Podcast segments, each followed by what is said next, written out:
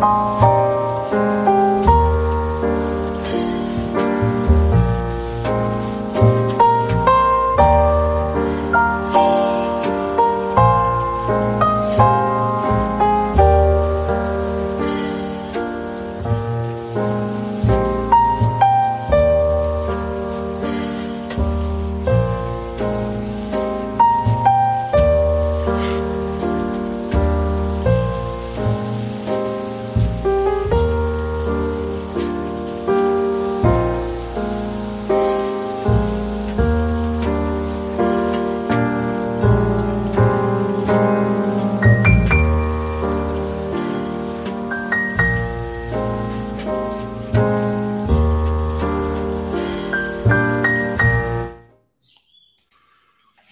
Dia, gente. Vamos começar então aqui mais um Bom Dia 247, um dia triste.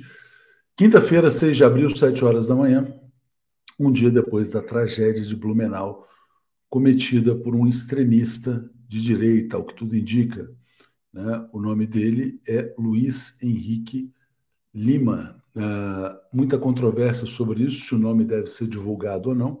Algumas pessoas defendendo que não, e a gente publicando e sustentando que sim, vamos falar a respeito disso também. É maior de idade, e, na minha opinião, a não divulgação contribui para a impunidade dos crimes de extrema-direita no Brasil.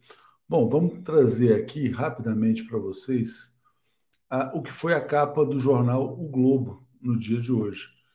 Por que tantos ataques? Né? Essa pergunta, por que tantos ataques? A minha resposta é muito clara. Há muitos ataques no Brasil porque a imprensa brasileira normalizou o fascismo, normalizou o nazismo, promoveu a ascensão de um regime nazi-fascista nazi -fascista no Brasil que cultua a violência para promover um choque neoliberal na economia brasileira. Não vejo com nenhuma surpresa que esses ataques estejam se proliferando, inclusive um grupo político que incentiva a distribuição de armas né, ao crime organizado, porque todo mundo sabe que esses CACs, que são colecionadores, etc. e tal, muitas vezes são fachada para grupos criminosos. Né? Bom, vamos trazer aqui também um tweet importante que eu estou destacando aqui, uh, que é esse aqui, que é a capa do jornal Estado de São Paulo. A barbárie vai à escola. Eu concordo plenamente com a resposta do Marcelo Pimentel quando ele fala o seguinte: quem ajudou a levar a barbárie à escola são os mesmos que ajudaram a levar os bárbaros ao poder. Né? Lembrando que em 2018 o Brasil estava diante de uma escolha muito clara: de um lado, um professor universitário, de um outro lado, um nazi fascista que cultua torturadores.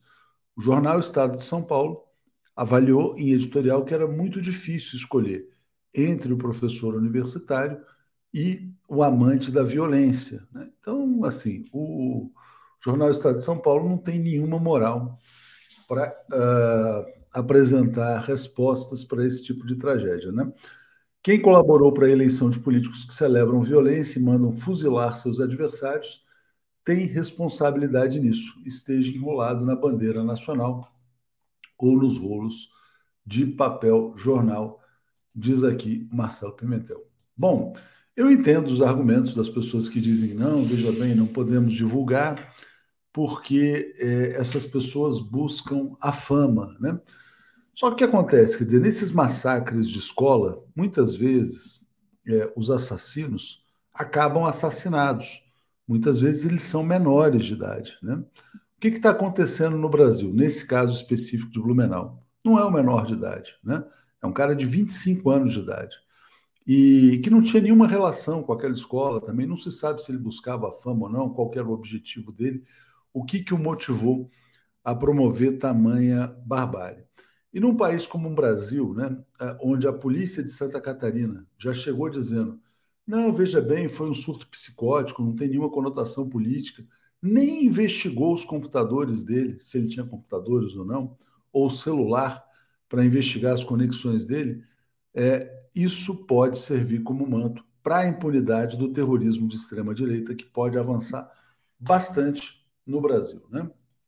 Bom, é, Ted Boy Romarino está dizendo: o célebre influencer bolsonarista Paulo Cogos, candidato em 2022 usando fundo eleitoral, já defendeu em seus vídeos armar as crianças nas escolas. Né? O Paulo Cogos é isso, é um cara que quer lacrar né? quer fazer ali, quer criar desorientação né? e no meio dessa guerra híbrida que o Brasil vem sofrendo. Né? Achei é, curioso que esse movimento pela não divulgação tenha ontem ganho peso, né? Quer dizer, dois veículos do Estado de São Paulo e o Globo anunciaram uma mudança nas suas políticas sobre cobertura de massacres, mas dois veículos que foram, na verdade, bastante decisivos na disseminação da cultura do ódio no Brasil, expondo as pessoas, expondo as vítimas da Lava Jato. Vamos ver o que aconteceu, né? Quer dizer, com o reitor Cancelier. Pessoas que eram expostas sem julgamento, primeira página de jornais. É, e hoje, agora, resolvem então não expor mais os autores de massacres.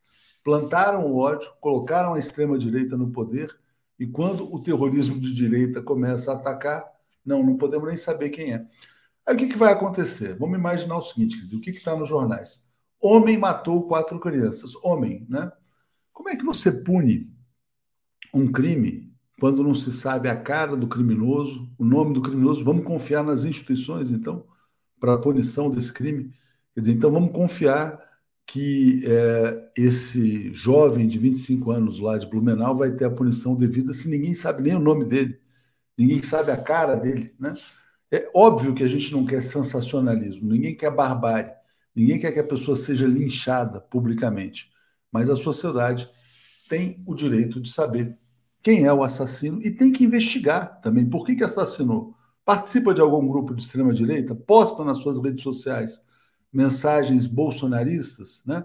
cultua a violência, foi, uh, foi conquistado pela burrice de extrema-direita no Brasil ou não? Né? É, é uma questão que tem que ser uh, investigada e respondida pela polícia, mas também pela imprensa. Né? Se a imprensa de antemão chega lá à conclusão, não, não, não vamos mexer com isso, que isso aí vai estimular novos ataques, então tá, então vamos confiar na polícia achando que a polícia vai resolver os nossos problemas, né? É, cuidado, cuidado com a tendência, com, a, com agora com, com essa onda para garantir impunidade aos assassinos terroristas de extrema direita, né? Bom, e diz aqui o Ted Boy Romarino, concordo plenamente, né? Se tivesse foto do Lula na face, tinha até CPF e endereço dele na manchete. Lembrando, né? Só lembrar o que fizeram com os sequestradores do Abílio Diniz lá atrás, né? Ah, estava com a camisa do PT, aquela coisa toda.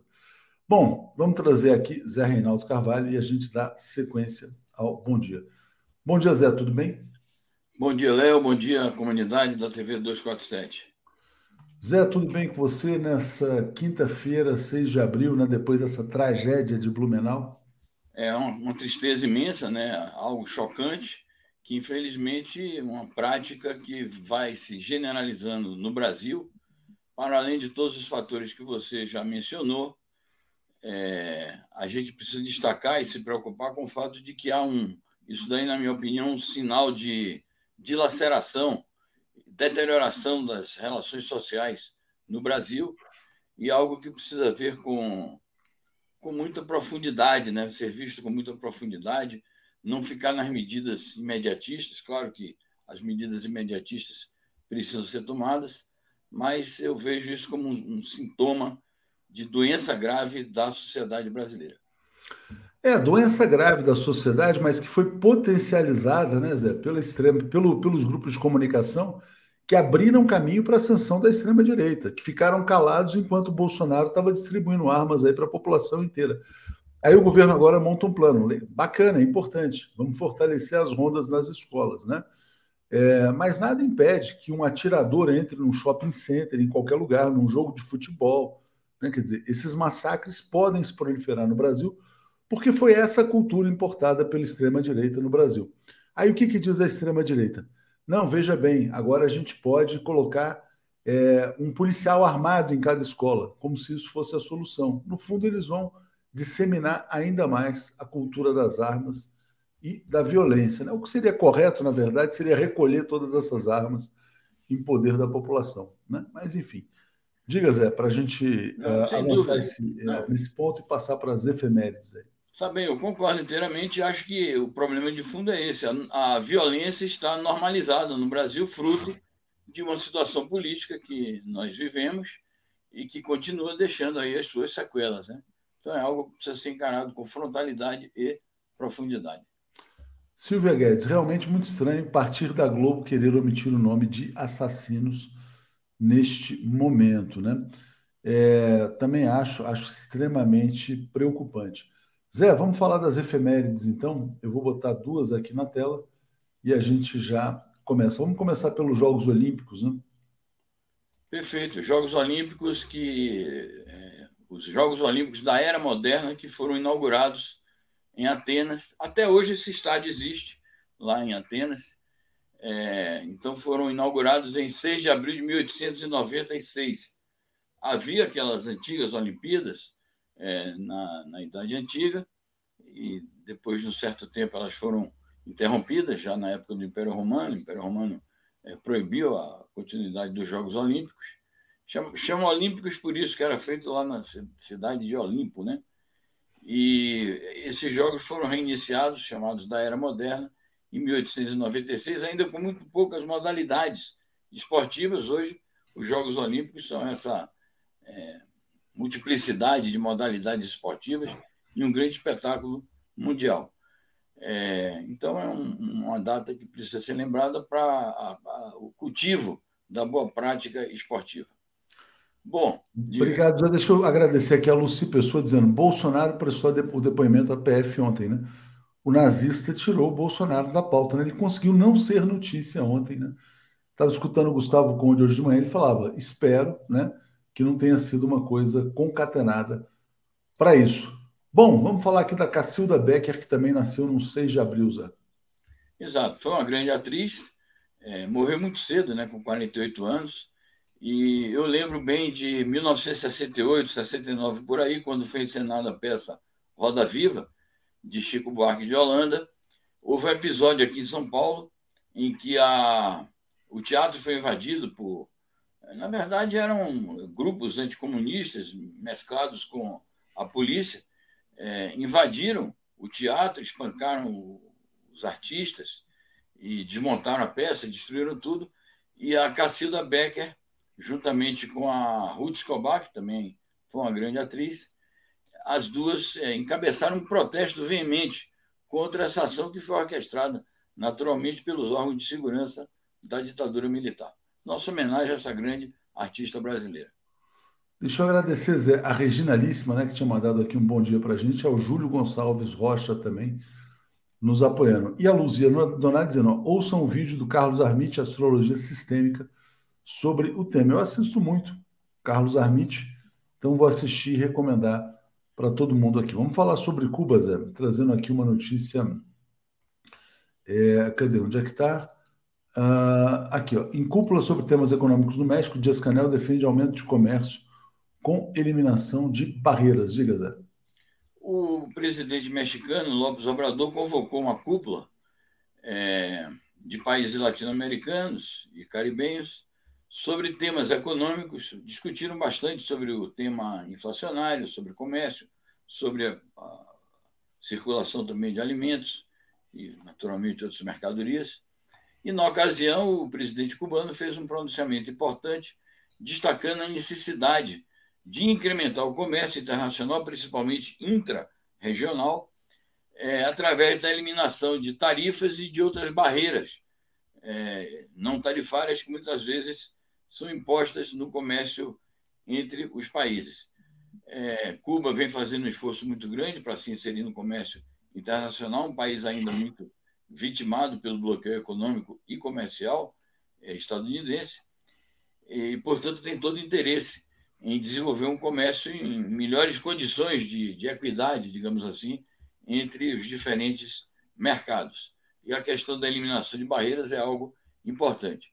Destaco também que o Dias Canel ofereceu aos países presentes é, as excelências dos serviços de saúde de Cuba, que acabam sendo esses serviços também uma fonte de recursos importantes para a ilha. Cuba tem excelência na produção de equipamentos médicos, de é, serviços de bio, é, biomedicina, vacinas, etc. Então, pode contribuir muito com é, o desenvolvimento desse setor na área internacional. Importante, né, Zé? Porque o Brasil teve uma parceria uh, duradoura com o governo cubano no Mais Médicos, agora está retomando, mas afastando um pouco a questão dos médicos cubanos. Né? Bom, vamos falar aqui do presidente Lula participando de uma cúpula sobre segurança alimentar com presidentes da América Latina, o Brasil tem muito a é, quer dizer, muito conhecimento a transferir aos outros países nessa área. Né? Exato, é a mesma cúpula que a gente se referia sobre o, o pronunciamento do presidente cubano, e o presidente Lula então puxou por esse aspecto importante da contribuição que o Brasil pode dar nessa questão da segurança alimentar. É, bom, o Lula tem autoridade para falar sobre isso, não só pelo grande ímpeto que teve o, a agricultura durante os seus mandatos, como também o combate à fome, né? o combate à insegurança alimentar no mundo. Então, é importante essa contribuição que o Brasil dá e o pronunciamento do presidente Lula foi nessa direção. Sobre o tema aqui do Birajara, é um, tema, é um dos temas da nossa. É, exatamente, eu, eu botei até para já trazer como próximo ah, aqui, tá né? a violência contra os palestinos na mesquita de Al-Aqsa. Então já vou botar aqui, Zé, e te passar para comentar logo na sequência aqui, rapidinho.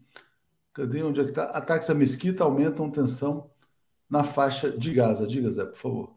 É isso, a mesquita de Al-Aqsa é a principal mesquita ali na, na, na, Palestina, no território ocupado.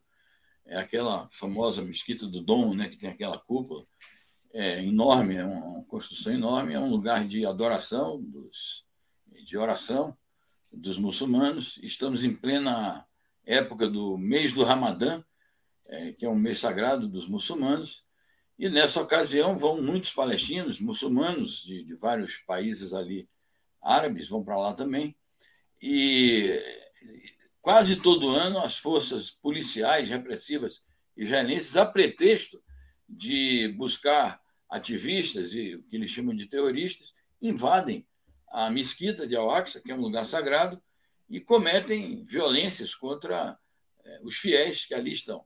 Isso, então, tem provocado conflito, não só ali naquela esplanada das mesquitas, é, como também é, conflitos ali na fronteira entre a faixa de Gaza e Israel, porque, naturalmente, os movimentos de resistência da Palestina reagem a essa violência, não só no local, como exatamente a partir do território de Gaza.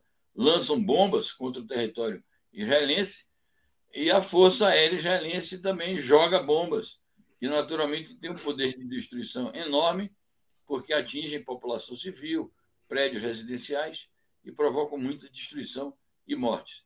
É um eterno conflito que só se resolverá com a emancipação total do povo palestino do Estado israelense opressor e etnicida. Maria Helena está dizendo: as mídias não hegemônicas têm a obrigação de divulgar informações sobre o carrasco de Blumenau. É, Zé, eu quero trazer agora a, a imagem que me parece a imagem mais importante do dia de hoje. Esse aqui é um analista geopolítico indiano, SL Kantan, muito interessante o Twitter dele, né? E ele fala do poderoso simbolismo dessa imagem. Aqui a gente tem os ministros de Relações Exteriores do Irã, inimigo dos Estados Unidos, da Arábia Saudita, que até outro dia era o principal aliado dos Estados Unidos no Oriente Médio, e os dois se encontrando sob as bênçãos da China. Zé. O que está acontecendo no mundo?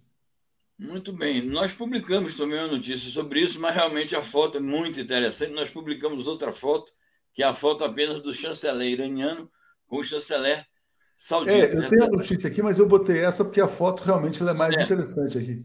De fato, então está aí com o chanceler da China no meio deles. É mais uma contribuição que a China dá nesse enlace, porque foi a China que promoveu durante meses, é, desde o ano passado, né, negociações entre as duas partes, e recentemente, é, no mês de março, foi anunciado o reatamento de relações entre o Irã e a Arábia Saudita na China, sob os auspícios da China.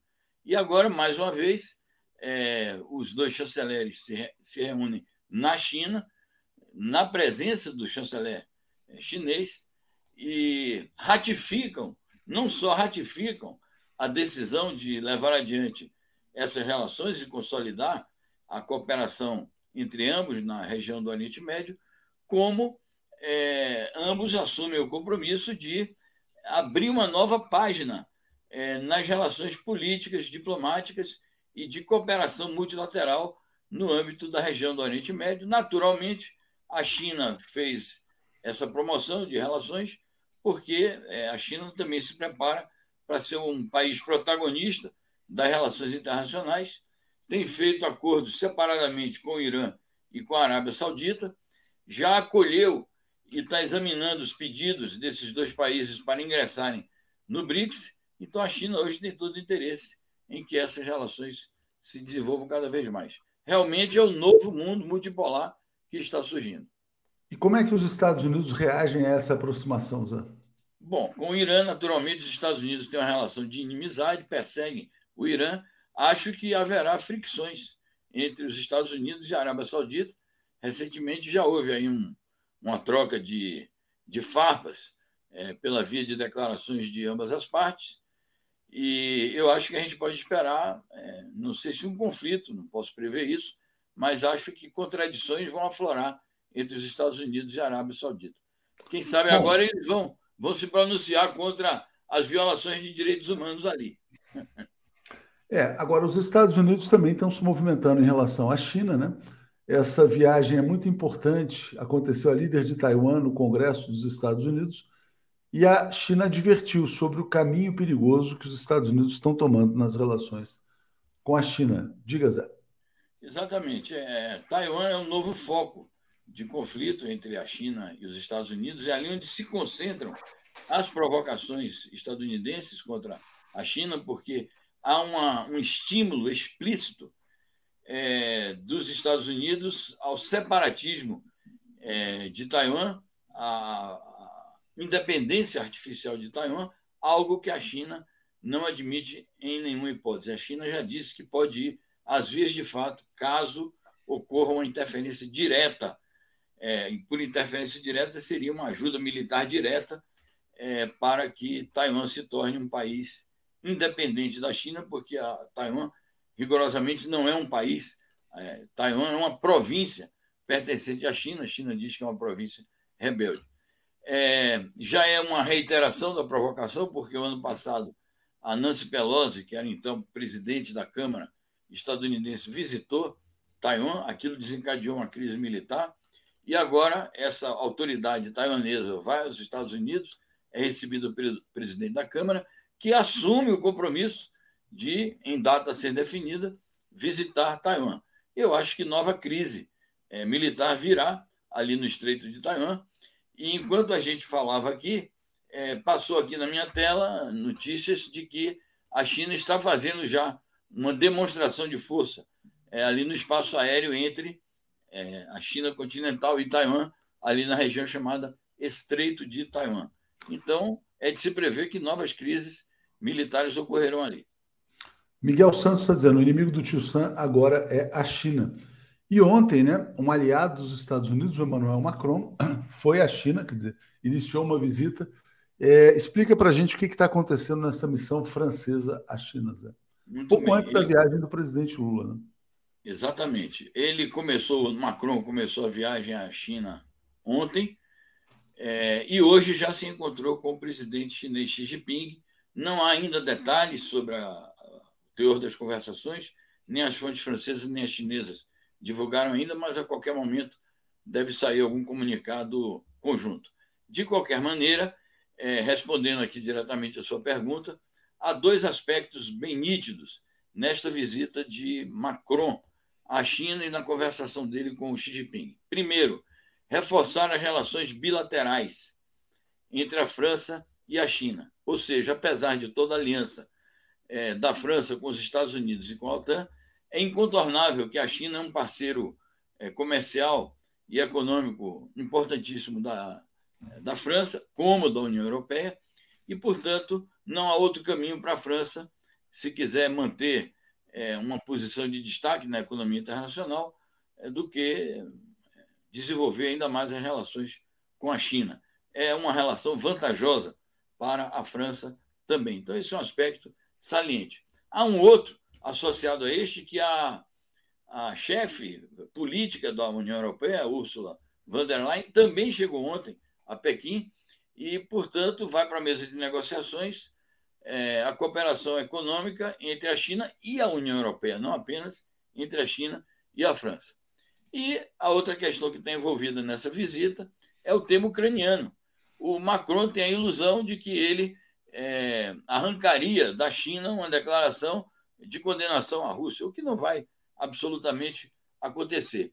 E a China, naturalmente, vai aproveitar a presença de Macron e a insistência do, do Macron para é, apresentar o seu plano de paz e se apresentar naturalmente como um país que tem credibilidade mundial para desempenhar um papel importante nas eventuais negociações que se venham a abrir no futuro imediato.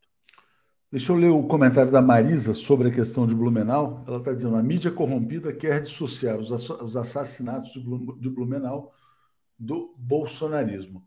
Zé, vou trazer aqui uma última notícia internacional falando sobre a Rússia. Vladimir Putin deu declarações dizendo que a Rússia está aberta à parceria global e não tem nenhuma intenção de se isolar. Diga, Léo. Uh, diga, Zé, por favor. Uma importante declaração do Putin, porque há poucos dias a Rússia emitiu um documento que é uma atualização das diretrizes de sua política externa. A chave desse documento é a seguinte: a Rússia lutando contra o que ela considera as ameaças existenciais. A Rússia sente uma sensação de perigo à sua soberania, à sua integridade territorial e à sua plena segurança como nação independente. Então, constrói diretrizes de política externa baseadas na é, salvação do país em face dessas ameaças. Mas, ao mesmo tempo, e aí vem a complementação do presidente Putin, é, a Rússia adverte que isso não significa que ela vá se isolar do mundo, que ela vai desistir de uma política de multilateralismo, de cooperação internacional, ainda que as portas momentaneamente para que essa cooperação se dê com países tipo Estados Unidos e alguns da União Europeia e da OTAN que se comportam como inimigos, essas portas temporariamente estejam fechadas.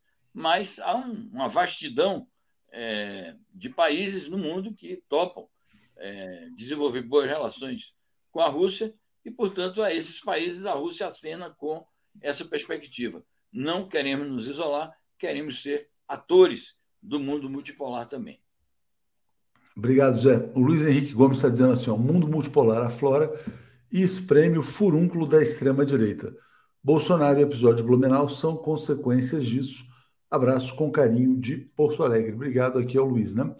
É, e você viu essa declaração, essa matéria que saiu no Global Times, aproveitando aqui o comentário do Luiz Alberto Hussenk. É, qual o interesse da China com Trump? Fala, que a matéria falava que os Estados Unidos estão transformando o sistema judicial em armas de guerra, ou seja, fazendo lawfare contra o Trump. Qual a sua leitura, Zé? Bom, eu vi a matéria, eu acho que foi eu até que te mandei essa matéria é. ontem. É, bom, eu vejo o seguinte: não, ao analisar, isso é uma análise, isso é um, é um comentário.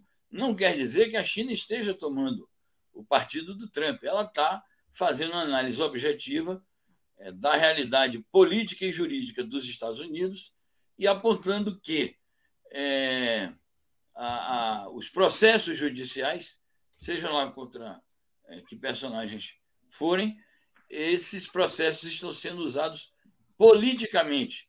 Ou seja, os processos judiciais são armas de destruição política entre adversários. É um posicionamento importante para mostrar as dificuldades políticas do sistema americano. Eu não vi nisso chineses Começa que é um jornal que está fazendo análise, não é uma análise oficial da China, não é o governo chinês que está dizendo, mas ainda que fosse, não está dizendo que está defendendo aqui o Trump, que a acusação sobre ele não é válida, que ele não deva ser punido. A China se isenta de se manifestar sobre assuntos internos assim, nesse nível. Ela comenta isso, que uh, o poder judiciário nos Estados Unidos é usado como arma política para destruir adversários que é algo é, óbvio em si mesmo. É, e a gente falou ontem, né, Zé, que na verdade tem esse, tem esse fator também do Trump está dizendo que acaba com a guerra em 24 horas também, né? E não é de interesse do chamado Estado profundo acabar com a guerra na Ucrânia. Bom, Zé, queria te agradecer bastante. Desejar você. Bom, você vai estar de plantão na Semana Santa, estou sabendo. Vou estar por aqui, vou estar por aqui. Mas a gente se vê amanhã. Então, amanhã é um bom dia, horário normal, 7 horas da manhã, já avisando o pessoal também. Perfeito. No sábado que é às 9, né? Amanhã é normal, sábado, no sábado às 10. Às 10, pronto. Estamos por aqui. Valeu. Obrigado, Zé. Forte abraço. Valeu. Tchau, tchau, tchau. tchau, tchau. Bom, vamos lá. Uh, Renata Ferraz está dizendo: além das iniciais, o que sabemos sobre o assassino da tragédia é que é do estado mais bolsonarista, bolsonarista do Brasil e não é negro, né? Então vamos trazer aqui o Paulo, o Marcelo e vamos dar sequência ao bom dia. Opa, peraí, deixa eu interromper o compartilhamento. Bom dia, Paulo. Bom dia, Marcelo. Tudo bem com vocês? Bom dia a todos e todas, bom dia, Tuxi, bom dia, Marcelo. Bom dia, Paulo, bom dia, Léo, bom dia, comunidade. Vamos lá, não temos como não falar desse assunto, né? um tema é, muito triste, uma tragédia em Santa Catarina. E eu vou colocar aqui uma, uma fala do deputado André Janones, para a gente já entrar numa discussão interessante. Ele fala o seguinte: quer dizer, olha, o assassino de Santa Catarina tinha inspiração em outro assassino, Jair Bolsonaro, e ele defende que o bolsonarismo seja criminalizado no Brasil, assim como foi o nazismo na Alemanha. É, Paulo, qual que é a sua interpretação? É possível vincular essa tragédia de Santa Catarina é, ao, ao bolsonarismo? Olha, eu acho que não é só possível, como é necessário, se a gente não quiser fazer uma análise de marciano, né? Que não sabe o que está acontecendo no Brasil, não sabe o que acontece, o que aconteceu nos últimos anos. Eu não sabia que o Janone tinha feito, só descobri depois que ele tinha feito essa, é, é, é, essa declaração, né? mas é evidente que esse crime ocorrido em Santa Catarina, assim como aquela agressão ocorrida em São Paulo, na Vila Sônia, que culminou na morte de uma professora de 70 e poucos anos, sorridente, simpática, daquelas professores que todo mundo lembra que teve um dia na vida, e puxa vida, imaginar que aquele ser tão bonito podia ser assassinado. Bem, Uh, e a base disso é, é, é, muito simples. O bolsonarismo foi, é um movimento que estimula o ódio, que estimula a violência contra a cultura, que, uh, uh, e que, assim, deixou uma herança aqui no Brasil. Isso é meio assim: em dez dias foram dois ataques e cinco mortos. Né? Uma morte na Vila Sônia, quatro em Santa Catarina. Em oito meses foram pelo menos dez ataques. E nesse discurso do ódio, é um discurso contra a mulher, não por acaso o alvo são as escolas, as escolas são um ambiente feminino por excelência, porque são professoras em sua maioria, o corpo, o corpo auxiliar também são, são mulheres, a, a direção também é feita de mulheres. E essa, e essa a, a, violência é evidente que todo esse discurso ele, ele vai contra o quê? Contra as conquistas femininas. É um discurso de extrema direita é discurso, portanto, que vem de onde? Da onde vem essa, essa, é, é, essa, esse estímulo, essa orientação, essa vontade de machucar? É do bolsonarismo. Claro que ninguém aqui vai dizer que o Bolsonaro telefonou para as pessoas fazerem isso. Não, mas é evidente que o bolsonarismo estimulou, é evidente que isso é parte de, eh, desse, desse processo. E, e, e, assim, existe um motor que é, desse, dessa violência, desse irracionalismo aí, cuja origem é a extrema-direita. E só para dizer que nós não estamos fantasiando, vamos, basta lembrar que os primeiros ataques às escolas, que não eram assim para matar, mas eram para intimidar, eram para causar violência, foram produzidos em São Paulo por um pioneiro do, do bolsonarismo, um pioneiro da extrema-direita, que é aquele inesquecível vereador Fernando Holliday, que ele ia nas escolas, invadia as salas de aula para intimidar professores. Ou seja, era uma coisa assim, abertamente, claramente obscurantista, violenta. Fascista. O MBL é um grupo de agitação fascista. fascista. Ajudou a colocar o fascista no poder. O neofascismo, o pioneiro, é o, é o pioneiros do bolsonarismo, né? O bolsonarismo sem tanto voto, né?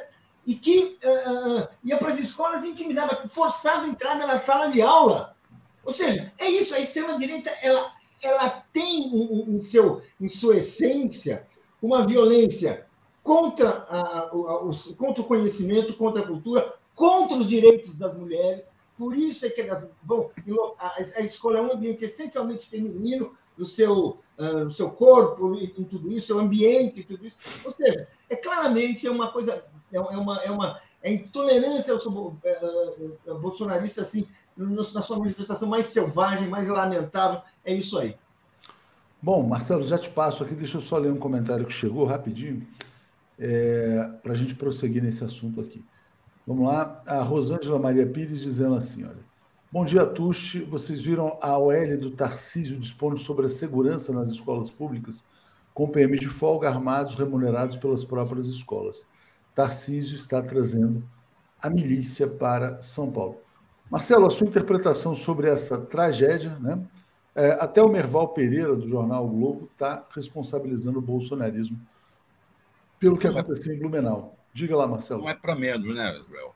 Afinal de contas, o Bolsonaro criou o clima de animosidade, de enfrentamento, armou as pessoas irresponsavelmente, armou as milícias, na medida em que ele liberou as armas para sócios desse CACs, não houve controle de quem era sócio ou não, e vários desses sócios compraram armas para vender e repassar para as milícias. Isso tudo gera um clima na sociedade de violência, de intolerância. Eu não sei as razões que levaram esse cara de 25 anos a atacar machadinha nas crianças. Nem imagino, não quero imaginar isso. Agora, não sei qual é o motivo dele. Porém, ele é sim fruto desta sociedade que nós estamos alimentando. E eu começo, ontem eu estava almoçando com uma nossa leitora que é psicóloga, psicanalista, é professora de educação física. Nossas escolas estão preparadas para receber essas crianças? Nossos professores das escolas públicas, que estão com salários achatados, que já não, que já não podem se estudar direito, não tem tempo para. porque acumulam serviços, estão preparados para lidar com crianças que sofrem a pressão de milícias, a pressão de facções, a pressão da polícia em comunidades. Sei, não precisa ser uma favela, basta ser um bairro popular onde a milícia se impõe, ou então o tráfico se impõe, onde você tem que pagar para poder andar pela rua. E aí essas crianças chegam na escola com todo esse cabedal de violência. Será que nós estamos nos preparando para isso? Para educar esses jovens? Ou nós vamos perdê-los para a violência? A, a Telenauta aí colocou essa proposta do Tarcísio. Eu quero lembrar, Léo, que o Darcy Ribeiro, quando criou os CIEPs, previa que no alto dos CIEPs morasse um PM aposentado com a família, com a mulher, que ele estaria cuidando, inclusive, de cinco, seis, até dez crianças que viessem a morar lá. Eu gostaria muito de trazer essa discussão, porque, como essa leitura colocou, essa proposta do Tarcísio pode ser ruim, pode ser de trazer a pessoa, o soldado armado lá para dentro. Mas há uma proposta lá de trás o Darcy Ribeiro. Você está negando, Paulo? Não, não, estou vendo que não tem nada a ver uma coisa com a outra. O, o, é, o Tarcísio é milícia. O Darcy Ribeiro era uma versão vamos é, assim, generosa, socialista. Né? Tem nada a ver com o Tarcísio. Não, calma. O que é preciso é saber onde está a diferença dessas propostas.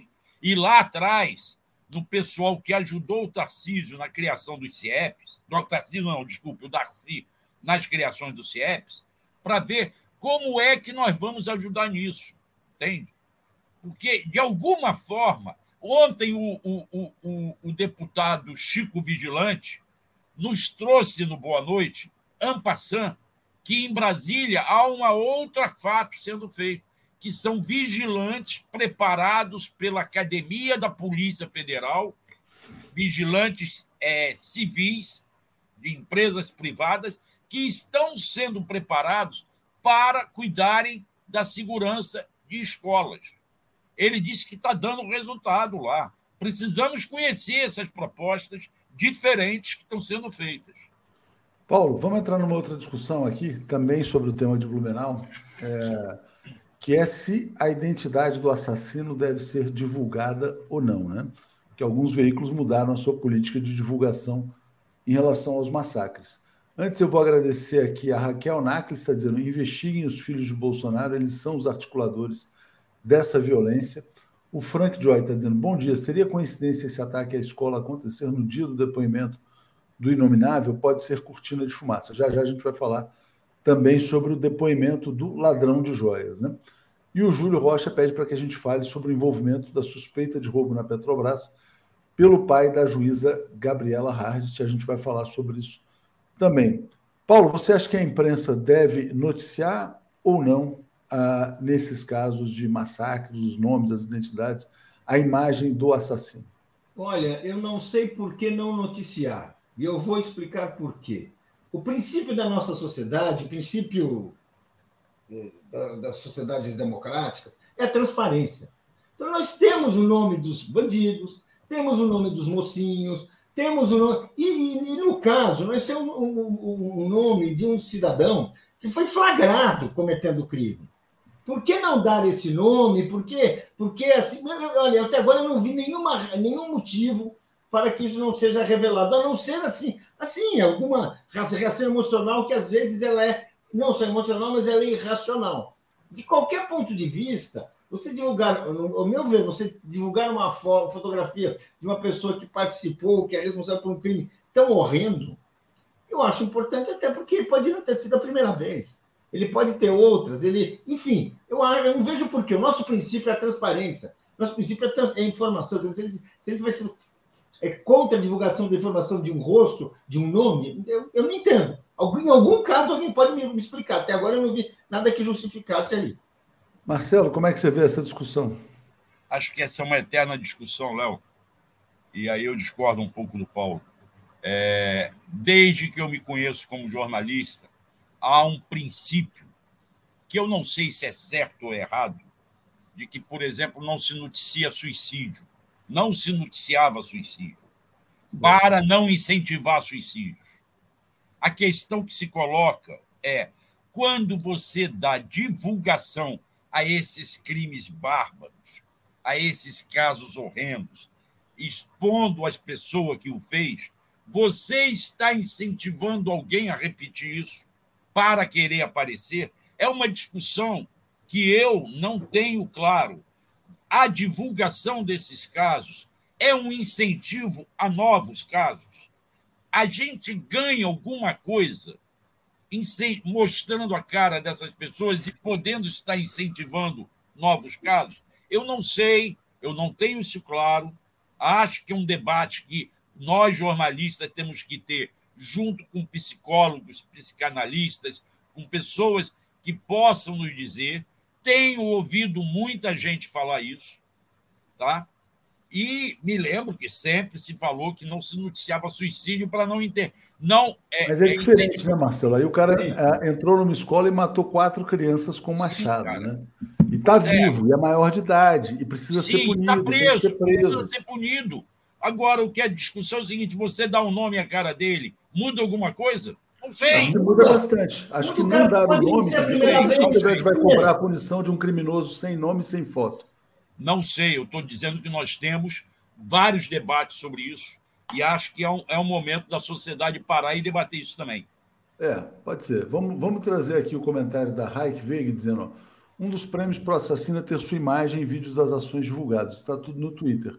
Olha, eu acho que não é uma, uma foto do assassino nos sites da imprensa que vai tornar ele mais ou menos famoso, porque esses caras já são famosos aí nesse submundo das redes sociais. Né?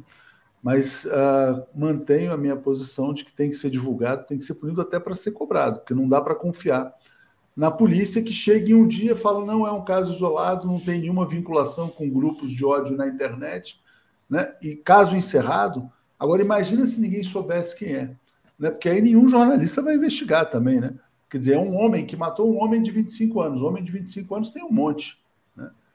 Paulo, para a gente arredondar esse assunto e falar sobre o risco de impunidade com essa nova política editorial da imprensa brasileira que alimentou o fascismo, né? Só para fazer esse parêntese. Diga. Não, vamos dizer assim, eu concordo que existe uma discussão, essa discussão existe, eu vejo em vários locais, em vários momentos ela aparece, não é, não é uma discussão impertinente, mas eu sou, uh, eu, eu queria lembrar que o princípio da nossa sociedade é a transparência.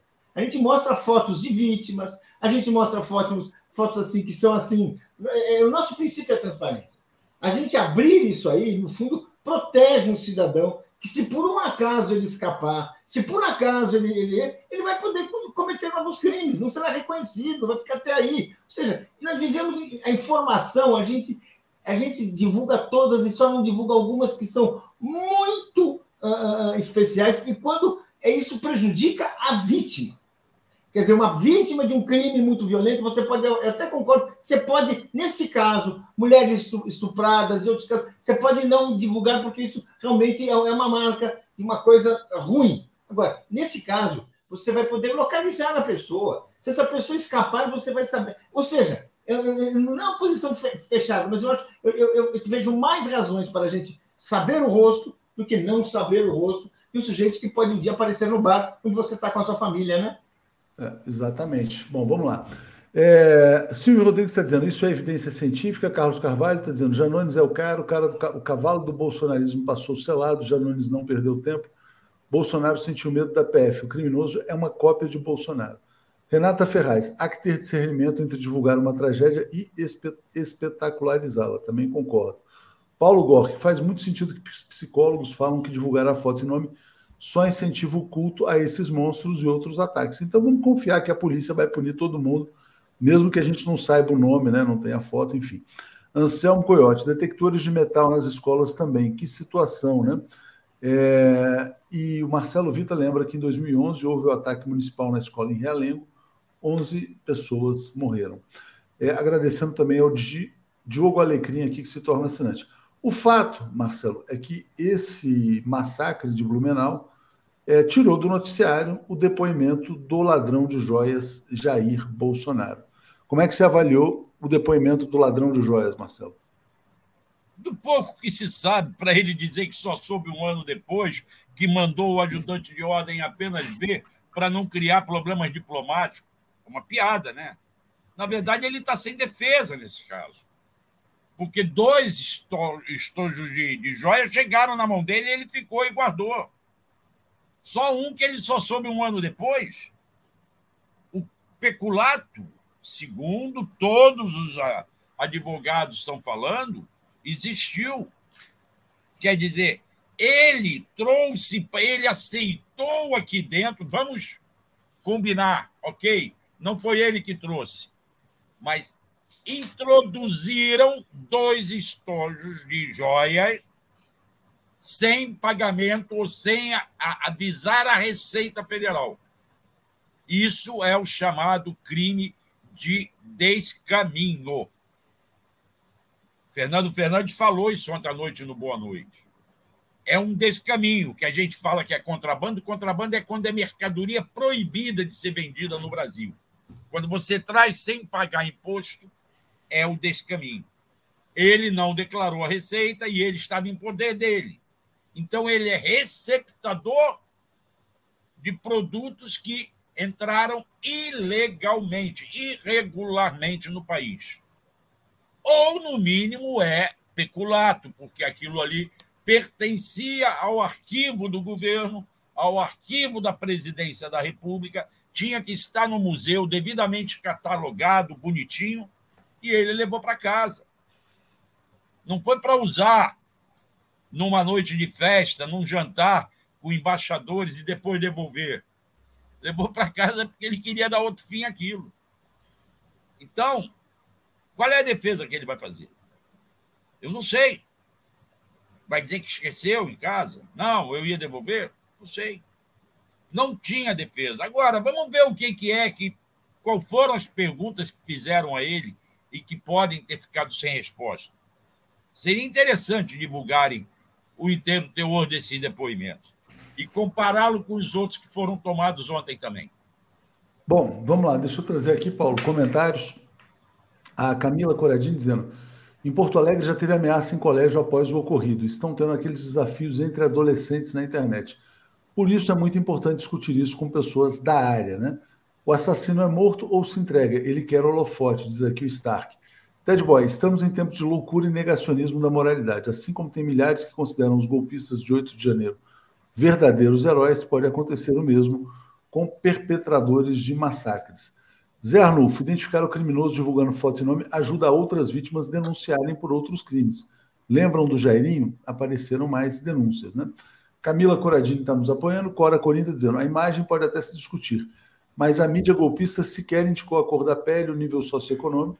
Agora, em condições análogas ao terrorismo, sequer esses dados não se, não se divulga de imediato. E o Marco fala: quem pune é o judiciário, ninguém é culpado até sentença condenatória transitada em julgado. Não se pune, não se lincha pela imprensa. Senão, tudo que dissemos durante a prisão do Lula não serve para nada. Só que tem uma gradação, né? O cara foi pego lá em flagrante, se entregou, é uma outra situação, e ele confessa, né? Então não é uma, não é uma situação ali, não é um processo.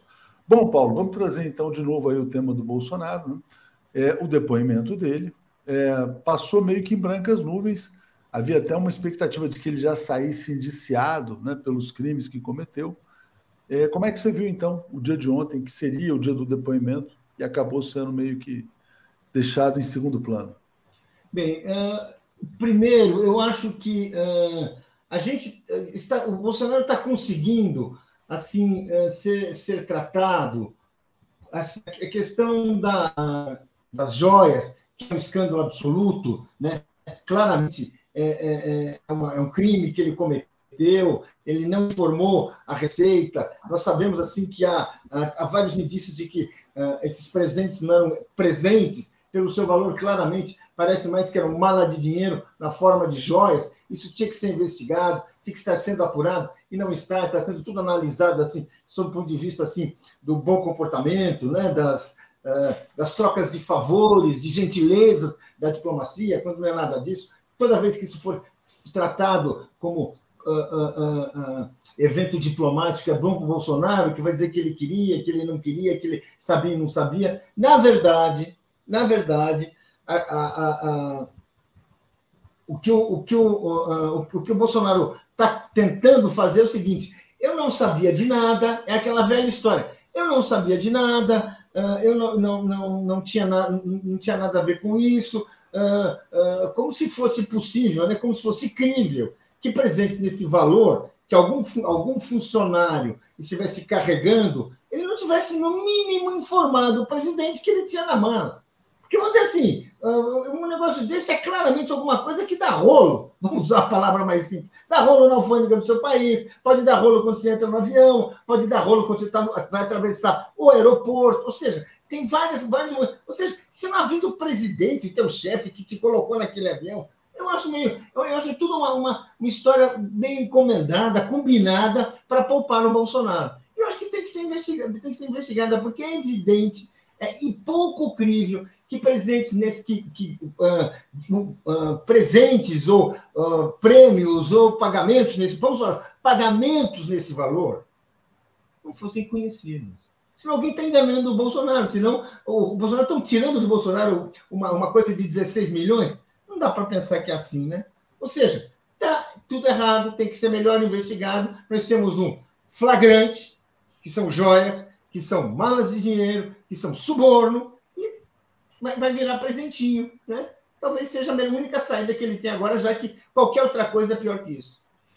Bom, deixa eu trazer aqui mais comentários, Marcelo. A gente vai falar do 8 de janeiro, antes de entrar no tema da Petrobras e da Gabriela, que não é só a Gabriela Hart, né? tem também a mudança na política de preços. Ana Paula, e as falas da Janaína Pascoal negando a atual escravidão no Brasil? Bom, é a Janaína Pascoal, já está respondido. Né?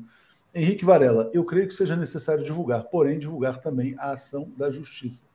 Melânia, a exposição da violência é necessária para os violentos com o fim da identificação. Cláudio Alves, a divulgação de crimes de qualquer natureza e não só massacres na mídia tem que ser muito diminuída, pois ela cria um clima de pânico generalizado. É, Camila Coradini, acho que já li. Marcelo, 8 de janeiro, mais de 200 pessoas que foram indiciadas né, no dia de ontem, estão é, denunciadas, na verdade, é, pelo terrorismo bolsonarista do dia 8 de janeiro. O que, que você acrescentaria aqui, Marcelo? Acrescento o seguinte, Léo, são 200 e, são 1.390 pessoas já denunciadas. 1.390. Dessas, 1.150 como incitadores. Quem são os incitadores? São aqueles que estavam nos acampamentos, não foram pegos lá na Praça dos Três Poderes, quebrando, depredando, destruindo. Esses são 239 denunciados como executores. até 30 anos de cadeia eles podem pegar, se forem levados a sério. Os incitadores não pegarão mais do que quatro anos de cadeia. Pegarão ali pelo crime de associação indébita, essas coisas. Agora, a grande pergunta: cadê os, os, os. Quem engendrou isso? Cadê os militares? Ontem nós trouxemos no Boa Noite o Chico Vigilante. E ele fala, sim, que tem gente, coronel, oficial da Polícia Militar do Distrito Federal envolvido, que eles ainda não descobriram se as digitais do Ibanês do governador estão nesse caso, na abertura da esplanada, na redução da tropa, no fato de que ter, colocaram apenas 200 policiais militares para trabalhar e eram 200 estudantes, não eram nem experientes da tropa de choque, eram caras da academia. Ele fala que tem culpa o Anderson Torre e que tem militares do Exército envolvidos. Ele cita textualmente Gustavo Henrique Dutra, comandante militar do Planalto, que impediu que a PM tirasse os acampados da porta do quartel-general. E ele fala do general Heleno, do GSI. Ambos foram convocados para prestar depoimento na CPI. O que eu fico me perguntando é: cadê os, os militares? Quem foi que criou isso tudo, além do Anderson Torres, que já está preso? Aonde isso vai chegar? Essa é a minha dúvida. Bom, uh, deixa eu trazer aqui, Paulo, então, agora o outro tema, o tema da Petrobras, que é uh, importantíssimo. Né? Bom, ontem o Alexandre Silveira, ministro de Minas e Energia, disse que vai mudar a política de preços da Petrobras. Aí a Petrobras disse que não sabia de nada, e no fim da noite, a presidente do PT, a Gleisi, falou: olha, confirmada a mudança na política de preços da Petrobras, o Lula prometeu e vai fazer. E também sobre a Petrobras, uma, uma denúncia importante feita pelo Leandro Demore, é, ele fala assim, ó, o Leandro Demore lá no ICL, pai de Gabriela Hardt é suspeito de roubar tecnologia da Petrobras e vendê-la no exterior. Só lembrar que a Gabriela Hardt é juíza parceira do Moro, que está nessa armação Moro-PCC. Diga, Paulo. Olha, uh, eu acho que aí é o mais importante neste momento. A questão criminal é importantíssima e eu acho que está parada. Eu estou sentindo um mal, eu estou naquela aquele, aquela, aquela impressão de que não está investigada, aquele, aqueles investigadores que, aspas, são tão eficientes em tantos momentos, estão ali, a gente sabe um nome que só faltou da entrevista dizendo que queria impedir a posse do Lula para estar tá incriminado, para estar tá, tá acusado e tudo isso. Precisa investigar sim. Agora, a questão importante a questão essencial é proteger a Petrobras. Porque o que nós não podemos, o que nós não podemos é, no fim dessa história, não conseguir recuperar a Petrobras, o lugar da Petrobras e seu papel no nosso desenvolvimento. Tudo foi feito para que a Petrobras fosse atacada, desmoralizada, esvaziada, vendida e roubada. Bem, pode ser que esse processo pare no meio. Agora, nós precisamos é recuperar a Petrobras. Então, assim, o, o, fundamental nesse momento é identificar o, a, a, os, os, problemas da Petrobras, ter um diagnóstico para a recuperação da empresa e para que ela volte a desempenhar aquele seu papel único na nossa história. O Brasil não tem duas Petrobras, duas Petrobrases. Ele tem uma. Não temos duas, duas, tecnologia para explorar outra riqueza natural que não seja a Petrobras. No passado, lá nós tínhamos as minas de ouro, lembra? Depois a gente tinha, sei lá, as minas, uh, uh, o, o, ferro. Né? Hoje nós temos o petróleo. E por, por, por algum bom período, o petróleo e o gás vão ser riquezas que a gente tem e nos quais nós podemos escorar o nosso desenvolvimento. Não temos duas hipóteses. Isso pode ser ou, uma, ou um caminho promissor ou pode ser um caminho para o atraso. Então, isso eu vejo, isso, a orientação, o destino do próprio governo Lula está aí, e nesse aspecto, que é um é aspecto não só político que tem que ser, mas um aspecto econômico também, o como trazer a Petrobras de volta como alavanca de desenvolvimento e não como entrega do país. O W Cruz está dizendo: Jorge Hart é o fio desencapado nessa história. Deixa eu ler os comentários aqui rapidinho, Marcelo, já te passo. A Angela Rabelo dizendo: sinceramente, o governo ou quem de direito deve retirar todas as armas da população, nem que seja por um período, 10 anos, por exemplo. Ted Boy, a imprensa burguesa que pauta o debate nacional gastou mais horas em joias do que no assassinato em massa por epidemia. Né? É, tem os 700 mil mortos também. É, Marcelo, essa questão da Petrobras, então, tem a mudança de preços, né? Só quero colocar uma última notícia aqui, antes de chamar a Daphne e o Joaquim, que vai dar é uma crise aí no PT, hein? É, Lindbergh, não é uma crise, é um debate, vamos dizer assim. Lindbergh compara o arcabouço fiscal de Haddad a uma tentativa de pacto com o demônio, uma entrevista dura que ele concedeu hoje à Folha de São Paulo, dizendo que é uma tentativa de fazer uma crítica construtiva como é que você vê isso? E também o Paulo, para a gente fechar essa primeira parte aqui do Dia. Diga, Marcelo. Eu acho que faz parte o debate aberto. Não sei se ele deveria ter usado a Folha de São Paulo para fazer esse debate. Mas não adianta esconder o, é, o lixo debaixo do tapete. Se há divergências, que sejam apresentadas e debatidas democraticamente. Isso não significa que ele está torcendo contra esse governo. São pontos de vista diferentes. São pontos de vista mais à esquerda ou mais liberais que estão em confronto. Eu não li a entrevista dele toda, mas eu acho que o direito à crítica é coisa da democracia, é do jogo. Só que tem que ser feito de forma respeitosa, e acho que ele está fazendo dessa forma. Você, certo? Paulo? Eu acho exatamente. Eu acho que é uma colocação que demorou esse debate ele está, olha, está assim crescendo, assim na, na, conversa em voz baixa, dentro do Partido dos Trabalhadores, quer dizer, dentro do governo Lula, quer dizer, dentro daquela força que alicerçou a, a, a, a vitória do Lula, onde há, duas, há dois pontos de vista. Então, é muito importante que isso seja feito, é muito importante que isso seja, seja, seja dito, seja esclarecido, que todos tomem decisões assim, de, de forma madura e transparente. Porque nós já vivemos no passado outras decisões de natureza política, outras que foram tomadas a portas fechadas. E quando elas são tomadas a portas fechadas e são perfeitas, bem acabadas, ótimo. Quando elas são tomadas a portas fechadas e depois o resultado não é aquele que se esperava, bem, isso gera uma crise que nós sabemos profunda. Então, é importante que agora todos possam saber e saber exatamente o que está sendo colocado. A proposta, o arcabouço do, do Haddad que está aí, que foi colocado, a de competência, conhecimento não vai ser debatido. Agora, ele tem implicações que todos deveriam saber e precisam conhecer antes que elas sejam assim transformadas numa fatalidade histórica. É isso, gente. Fala, Marcelo, só para fechar. Eu só quero deixar um abraço solidário para o nosso companheiro Miguel Paiva, que teve uma perda muito grande nesses últimos dias, e eu quero ser solidário nesse momento da dor dele estar tá junto com ele.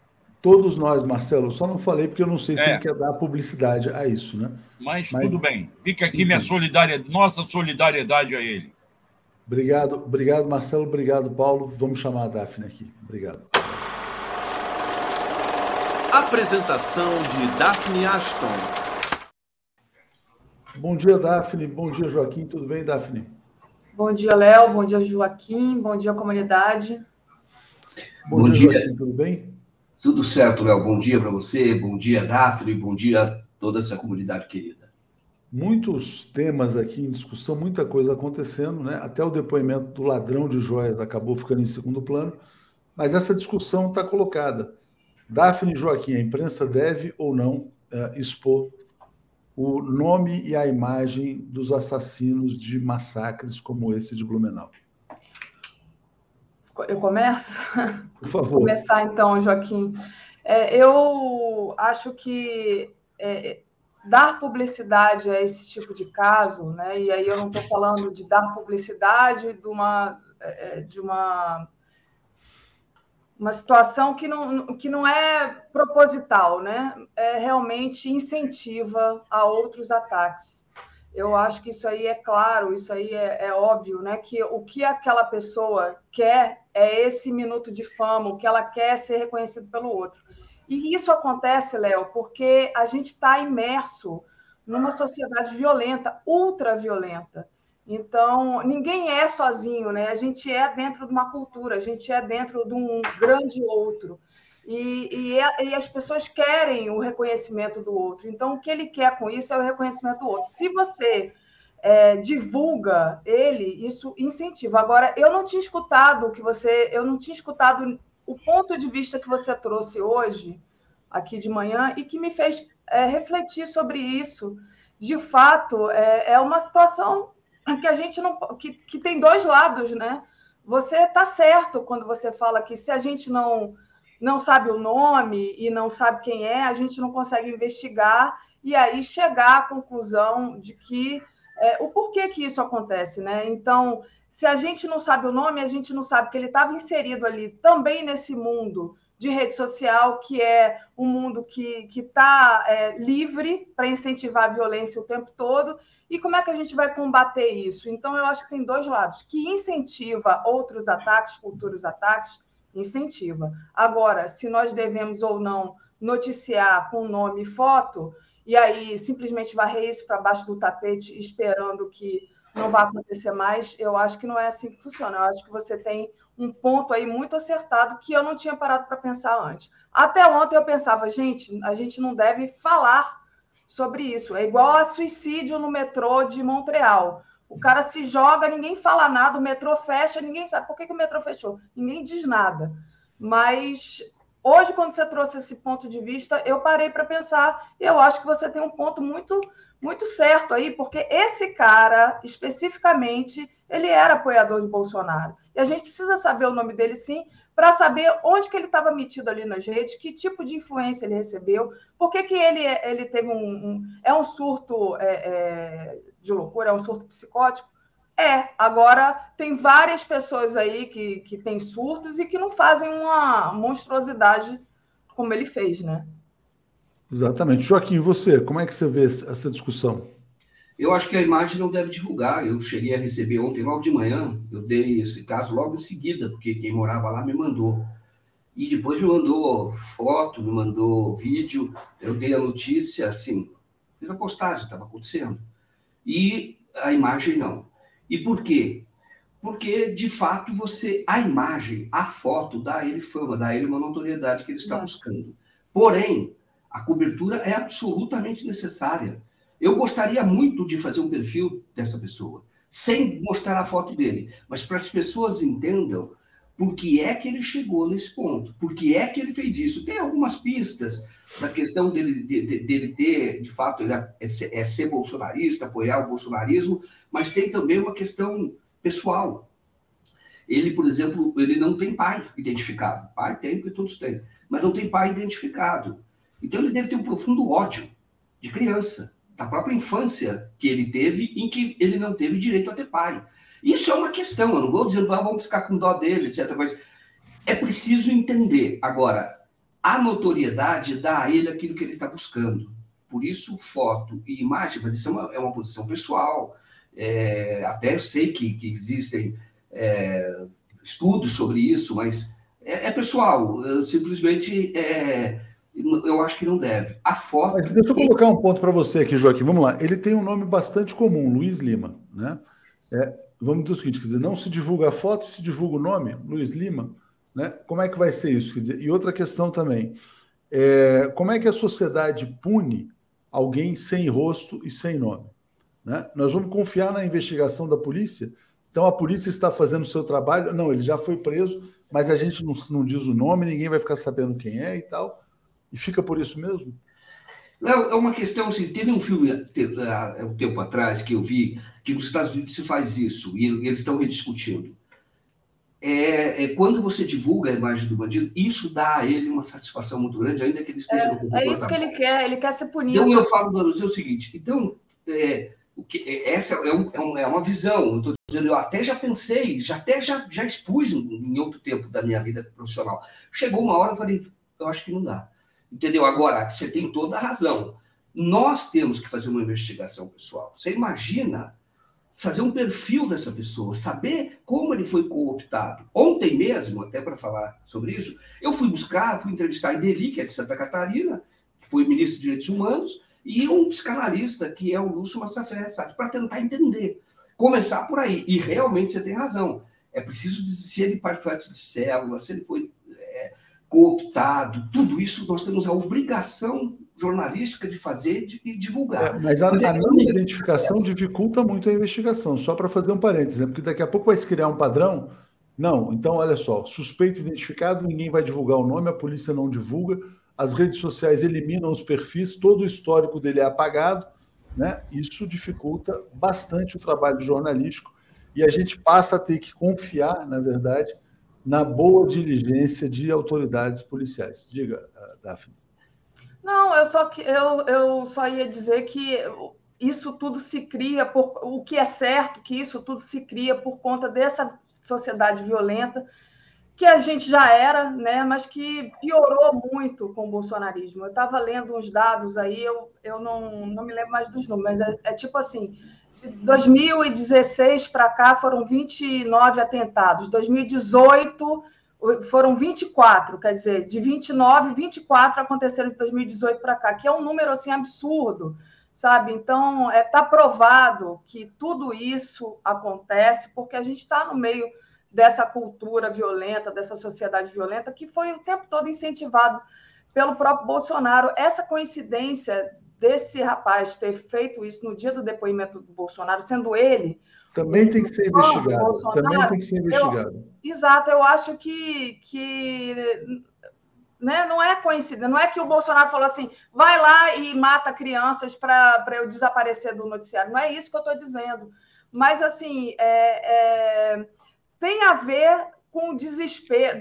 Desespero é uma palavra ruim, mas tem a ver com, com desequilíbrio, né? digamos assim, e as coisas vão acontecendo nesse caldo de cultura. Eu acho que é disso que a gente tem que investigar, é disso que a gente tem que tratar, que a violência aumenta e que esse tipo de. Gente, foram vários aí. Teve um há duas semanas atrás, entendeu? Que mataram uma professora. Então, isso só Tem tá vários casos que estão. Tem escolas em alerta todo dia. Exato. E botar policial na porta de escola, isso não vai resolver, não. Eu acho que o que tem que é, é, acabar aqui é, é, essa cultura violenta, de violência que tem nas redes sociais, é essa cultura de espetáculo, esse tipo de coisa.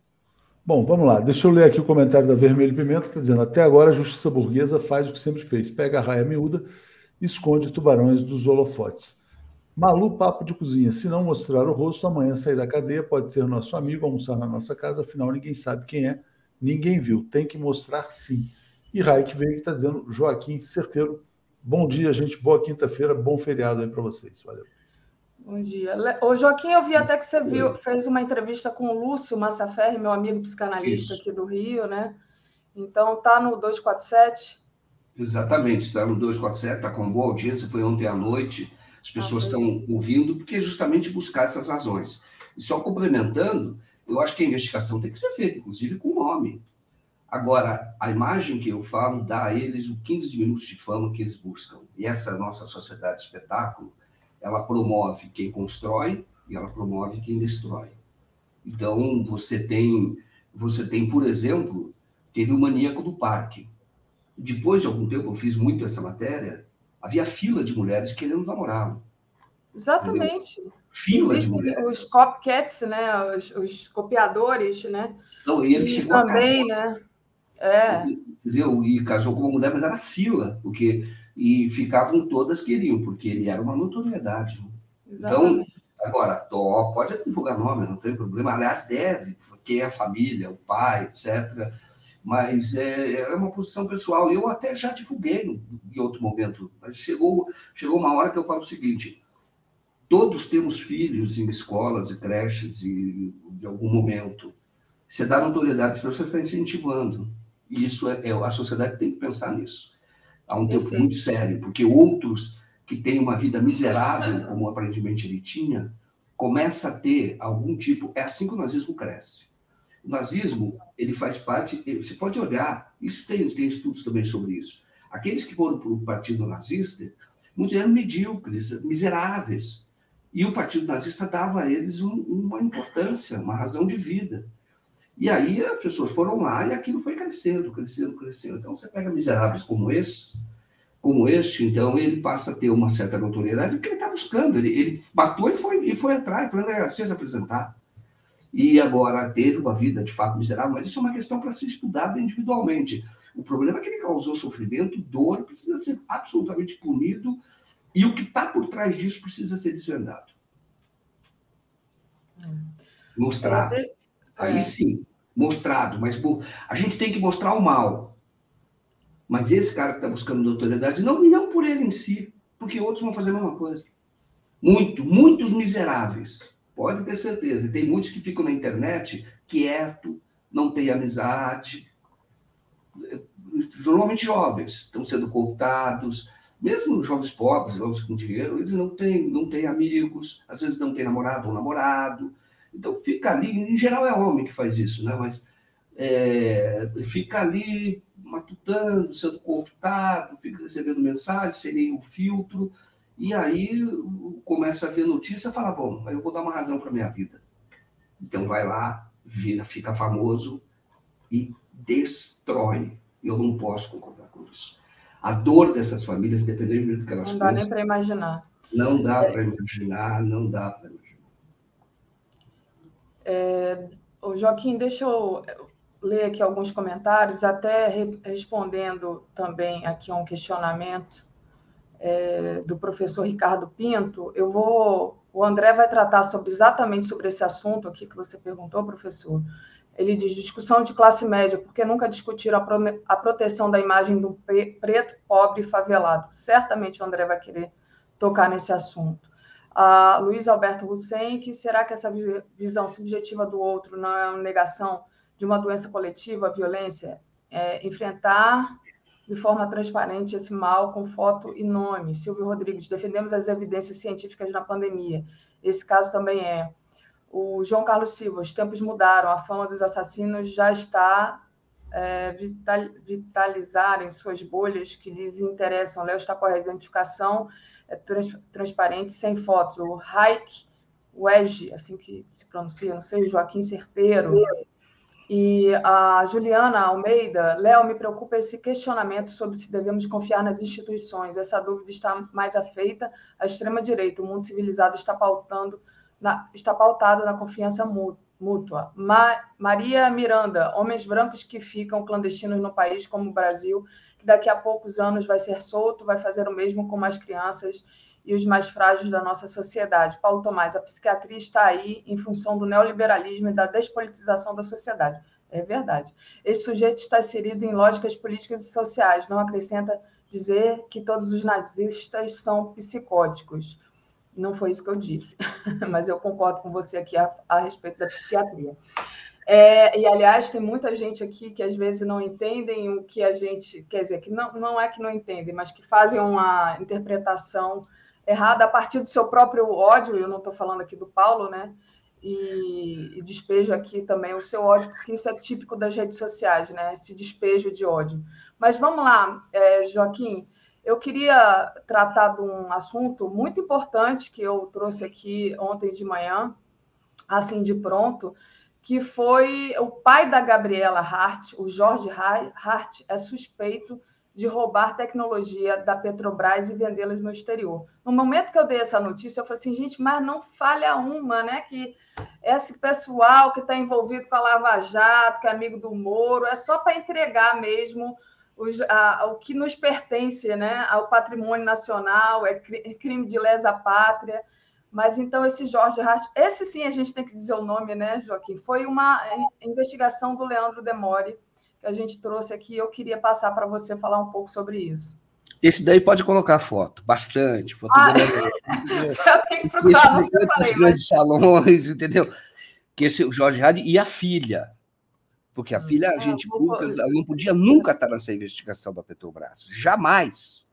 Porque o pai dela estava ganhando dinheiro com a Petrobras e fazendo Exato. o seguinte: ganhando dinheiro com certeza, tendo sido funcionário. Isso é, é fato. Saiu da Petrobras, essa menina, ela foi criada na Petrobras, porque a Petrobras é uma excelente empresa. construída por Getúlio Vargas, que eles querem privatizar. Ótima empresa, o, o emprego excelente. O pai dela trabalhava lá e essa menina então, ela ia nadar, ia para o clube, cresceu numa das maravilhas que o desenvolvimento econômico de interesse nacional proporciona, que é a Petrobras. Como foi o Banco do Brasil, como foi as ferrovias no passado. Então, é fantástico. São empresas que têm uma, é, não, ou como foram os bancos, outros bancos estatais, Banespa, por exemplo, em São Paulo, mas tem outros bancos. Então, ela cresceu ali. E depois ela, ela, ela fez parte de uma operação que visava o quê? Destruir essa empresa para poder ser privatizada.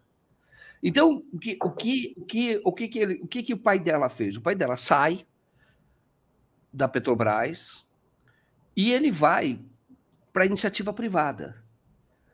Faz a tal porta giratória. Até aí tudo bem. É meio complicado, mas tudo bem.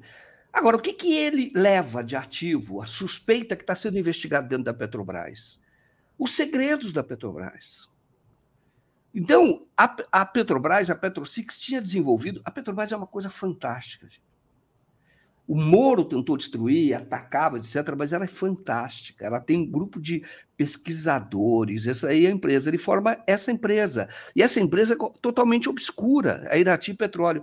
E, e, e aí ele, ele, ele leva é, a, a, Petro, a PetroSix, que é a Petrobras, que desenvolve o xisto, a extração de xisto lá em São Mateus do Sul. É, é divisa com o Paraná, né? Fica ali, do Paraná e e Santa Catarina tem muito xisto lá. Então, desenvolveu uma tecnologia é, de extração eficiente. E aí, o, o Jorge Hard, a suspeita é que ele leva esse trabalho. Isso é roubo, isso é pirataria. E ele leva, cria essa empresa Irati Petróleo, antes ele vai para mais duas empresas privadas. Uma delas que foi investigada pela Lava Jato, que é a Ingevix, que levou à prisão do Zé Dirceu. E o Jorge Hard ninguém falou nada. Todo mundo deixou ele lá como se ele não existisse. Exatamente. Por quê? Gabriela Hard era protegido. Isso é um escândalo. E aí depois, olha só onde o bolsonarismo se encontra com o Sérgio Moro, Lava Jato. Final do governo do Jair Bolsonaro. Este cara, o Jorge Hard, ele se associa a um banco canadense que é indiana, que é dono, que é o Forbes e Manhattan. Forbes e Manhattan, por conta desse roubo de imagens, dessa de, de, de, da pirataria, dessa tecnologia, a Petrobras diz: não podemos mais fazer, desaconselha negócios com Forbes e Manhattan. E aí, no último, no, no apagar das luzes do Jair Bolsonaro, ele vende a PetroSix, essa empresa, vende para a Forbes e Manhattan, que estava associado ao pai da Gabriela Hard. E vende por um preço de banana. 200 milhões. 200 milhões é um ano de lucro, um ano de lucro da empresa. Olha que maravilha de, de olha que maravilha de investimento. Você imagine só, o cara tem dinheiro para dar 200 milhões. Agora precisa saber quem está por trás dessa Forbes e Manhattan, viu? Precisa saber precisa saber. Eu digo que agora, por terem poupado a Gabriela Rádio, o pai da Gabriela Rádio, eles são suspeitos. Esse povo assaltou. Esse povo estava de olho no petróleo. Claro que existia um interesse gigantesco maior, que era dos Estados Unidos, por conta da Petrobras. E esse pessoal é que nem aquelas galinhas assim, galo, pintinho, ficou pegando uns milhinhos aqui, uns milhos ali, de indústria da nação premiada. É ver quem está por trás dessa empresa. Não, que ninguém entendia essa fidelidade canina da Gabriela Hart com o Moro, né? Tá aí a explicação, gente. Fechou agora, né? Eu falo, eu falo para você, é um escândalo. E agora essa mulher, ela está ela tá investigando que pode a tentativa de uma nova Lava Jato para tentar destruir o Lula. Está na mão dela, né? dele, exatamente, essa armação. Vou falar uma coisa para vocês: tem que ter uma investigação muito séria em toda a 13 terceira vara. Aquilo que foi o Apio está lá. Eu acho que eles têm medo do Apio por causa disso. Porque o Apio não é desse grupo. O Apio já pediu pro, proteção, né? Claro, Porque... tem que pedir. Esse pessoal é perigosíssimo. E veja onde se encontrou Bolsonaro com Moro. O Bolsonaro vende a Petrosix, do governo dele, né, por um preço de banana, para a Forbes, que era associada do pai da Gabriela Hadi. Por sua vez, ele, ele ganhou a vida inteira, ganhou dinheiro na Petrobras. Ele foi um funcionário. A Petrobras remunera muito bem. E tem que remunerar mesmo. E a Gabriela Hadi ali desfrutava. E depois o pai foi ganhar dinheiro com o quê? Com a tecnologia que era da Petrobras. Ô, ô, Joaquim, que ele roubou essa tecnologia. Deixa eu ler aqui, porque é mais do que isso. O perfil Fidel Castro diz: a, a juíza Copicola tem um pai ladrão. Vai se danar. Não é só ter um pai ladrão, é ter um pai ladrão que foi poupado pela Lava Jato, completamente poupado, né? E que depois a filha ficou refém de ajudar o Moro em tudo que ele queria, né? Inclusive copiar e colar aquela sentença fajuta. Então, claro. assim, é um ciclo, né? Ela fazia o jogo do Moro o Moro vai para esse governo, que é um governo que consolida a, a, tal política de preços cobrado brasileiro em dólar, quando o petróleo é produzido em real, vai lá para o combustível nas alturas, sobe os dividendos, mas a empresa fica menor, porque ela vai vendendo, inclusive, isso desde o Temer. E no final, o grupo a que pertence o pai da Gabriela Hadi fica com uma empresa de exploração de xisto com uma tecnologia inovadora. É a Prêmio maravilhoso. Milionário, Nossa. bilionário. O crime não existe crime perfeito, por isso que está sendo descoberto agora, mas tem que dar uma investigação muito séria. E vou dizer uma coisa para vocês: cadeia para esse povo se ouve, se ouve, se ouve, esse precisa, porque é lesa pátria. Claro que não existe crime de lesa pátria, você tem que ver no Código Penal, tem, tem vários crimes que eles podem ter violado, mas tem que ser investigado urgentemente. A Petrobras está investigando a história da PetroSix a partir desses novos documentos revelados pelo Leandro Demore, e também há uma investigação. Esse caso já tinha sido revelado, é, começou a ser revelado pela Carta Capital ano passado, e agora tem que fazer, é, aprofundar, tem uma investigação no TCU tem que aprofundar e olha, a pessoa que usa a justiça é uma coisa muito séria. Para interesses privados e ali interesses familiares. O Moro fez isso, nós sabemos, ele era senador por quê? Porque ele foi empoderado pela Lava Jato, ele próprio, era um projeto político. Ele deu tanto aranhol. E agora, agora você tem que ver a indústria da nação premiada, indústria da nação premiada, a denúncia do Tacla Duran, que eu disse que ele não revelou ainda nem 5%. Você tem que tudo isso tem que vir à tona, tem que ser investigado e digo, cadeia, isso se justifica. Uma cadeia gigantesca. Eu digo para você, esse, esse rapaz maluco, lá, bolsonarista, que matou essas crianças, matou quatro. Agora, quantos a Lava Jato não matou? Indiretamente. Quantos? Eu sei de casos, porque recebi uma matéria, de como foi grande o número de, pessoas, de suicídio, por exemplo, da BR quando ela foi privatizada da distribuidora, porque desarticula toda uma família. Quantos? 4 milhões e 400 mil empregos. Quanta tragédia está por trás desse número? Quantos? Então, tem que investigar sério. Sério, sério. E, e, e cadeia. Demissão, cadeia. Não é aposentadoria compulsória, não. Porque eles têm aposentadoria compulsória. Cadeia. A história da Gabriela Hadi é muito, é muito grave, porque ela está ela tá nesse caso, ela está envolvida. E nós estamos sabendo que o que está por trás daqui da, da, da, Lava Jato foi um projeto de poder para desestabilizar um governo, desestabilizou, derrubou um governo e botou o, o, o principal candidato de 2018 na cadeia para dar Exatamente. vitória ao Jair Bolsonaro, que vendeu a Petrosix a preço de banana para um grupo ligado ao pai da Gabriela Hadi. E, e, Bom, levou o Brasil, quebrou o Brasil, né? E aí eu queria trazer aqui é, essa matéria que está na nossa home sobre uh, o que traz a Malu Gaspar, né? Ela tá assim, Malu Gaspar se soma ao lobby contrário à retomada do setor de engenharia no Brasil.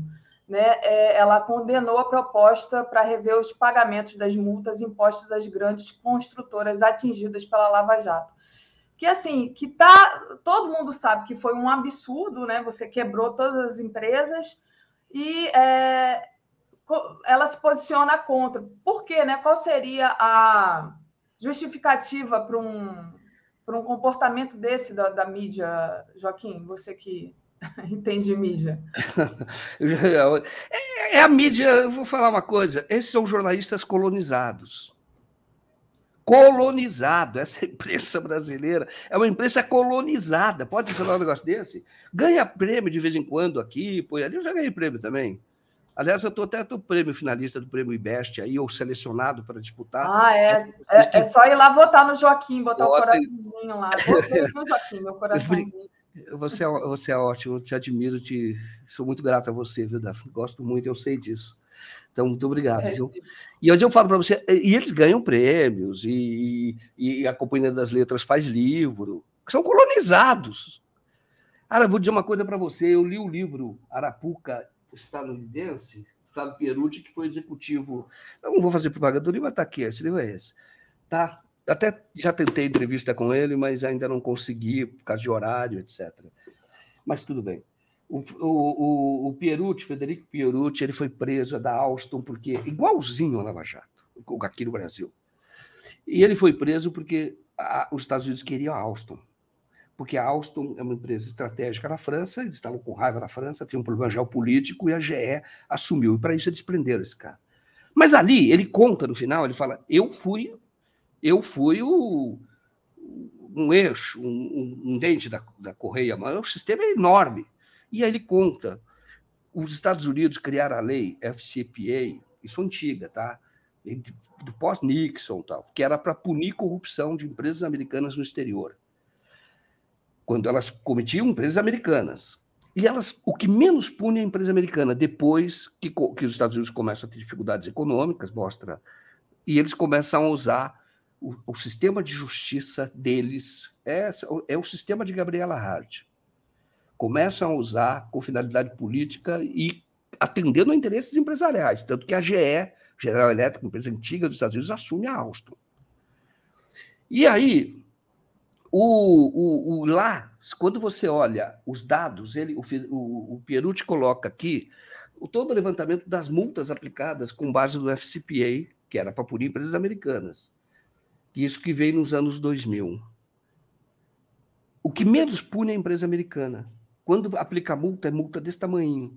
No exterior, como foi no caso da Petrobras, da Odebrecht, isso é instrumento geopolítico da Embraer, foram todos punidos, punidas, tiveram que pagar multas. A multa é desse tamanho. Tem lá os dados, é 10 vezes mais. Das americanas é menos. Por quê? Porque desprotege as empresas. Porque, claro, empresa gera emprego, empresa gera imposto, paga imposto, e, portanto, receita para o governo. Então, esses jornalistas que estão falando são jornalistas colonizados. Claro, funcionam como capitães do mato. Funcionam para prejudicar o próprio povo, para capturar o próprio povo. Esse é o maior mal do Brasil. A imprensa colonizada e vem de tempo, viu? Mas vem de tempo. De, acompanha a história da imprensa. A imprensa é uma empresa, ela tem interesses, mas ela pode ganhar dinheiro com a notícia. Mas hoje em dia, o que ela menos ganha é com a notícia. É sendo porta-voz de um projeto político, um projeto neoliberal aqui no Brasil. Tá, ela, nada errado dela ser uma empresa. Ótimo. Vai ganhar dinheiro com notícia, com análise correta, mas ela é porta-voz de um projeto. O que está se discutindo agora é salvar essas empresas. E isso é absolutamente necessário. É uma ação do VARD, eles estão contra, que foi proposta por partidos políticos, para rever as multas. E tem que rever. Hoje está muito claro que eles fizeram um acordo com a faca no pescoço. Isso não vale. Isso até no Código Civil, esse contrato é anulado. Então, claro que tem que rever essas multas. Óbvio que tem. Você não pode punir as empresas. Olha o resultado. Quem vai fazer o rodoanel, quem ganhou a licitação, é um fundo de papel, é um mercado financeiro, não é uma construtora. É. Então, falando para você, Rejeitem esses jornalistas colonizados, dá para identificar. Acabou de mostrar um. Acabou de mostrar um. Tem que rejeitar, porque eles estão atuando contra os interesses brasileiros. E a imprensa tem até uma imagem que se falava no passado, que era uma imagem que se usava nos Estados Unidos. A imprensa tem que ser mais ou menos como o cão de guarda de uma casa. Aquilo que ameaça a casa, você tem que latir. Não pode deixar se aproximar. Ora, essa imprensa brasileira defende a casa do vizinho, defende a casa dos Estados Unidos, dos americanos, prejudicando as nossas empresas. Gravíssimo. Verdade, gravíssimo. Do trombone, temos que falar todo dia sobre isso. Mostrar que o mal, em grande parte, em grande parte, é, é, a, a, é se deve a essa imprensa colonizada. Exatamente. Esse é o trabalho difícil que a gente tenta é, fazer aqui, né? É, sem, sem todo o apoio que eles têm, né? Sem toda, é, é, digamos assim, o suporte que eles têm, é, tratar dos assuntos como devem ser tratados. A Reginalíssima diz, é, Joaquim, é, saber o, o porquê fez, o porquê o local e o porquê o momento, diz aqui a Regina. É e queria agradecer a Rita Vieira. O caso de Santa Catarina, queira ou não, foi uma super cortina de fumaça para joias de Bolsonaro, espionagem do pai da Hart na Petrobras. Tudo se encontra. É, não, mas aí foi, né? Mas a gente não, não pode dizer que realmente tenha sido orquestrado. Anselmo Coyote, Jorge Hart, o Rolex e as joias da Gabriela Hart. João Carlos Machado, a mídia de direita também não divulga os nomes de fazendeiros que exploram o trabalho escravo. Esse silêncio esquisito não tem o objetivo de proteger as células extremistas. Dilmar Santos, bom dia com Deus. Joaquim, já pensou em fazer uma verificação de padrão de coincidências é, desses momentos? É, diz aqui o Dilmar. Joaquim, estou aqui com o tempo estouradíssimo. Mais tarde, hoje o 247 acaba mais cedo porque a Tereza tirou folga, e aí vai passar uma entrevista sua com o nosso querido Rogério Corrêa, né?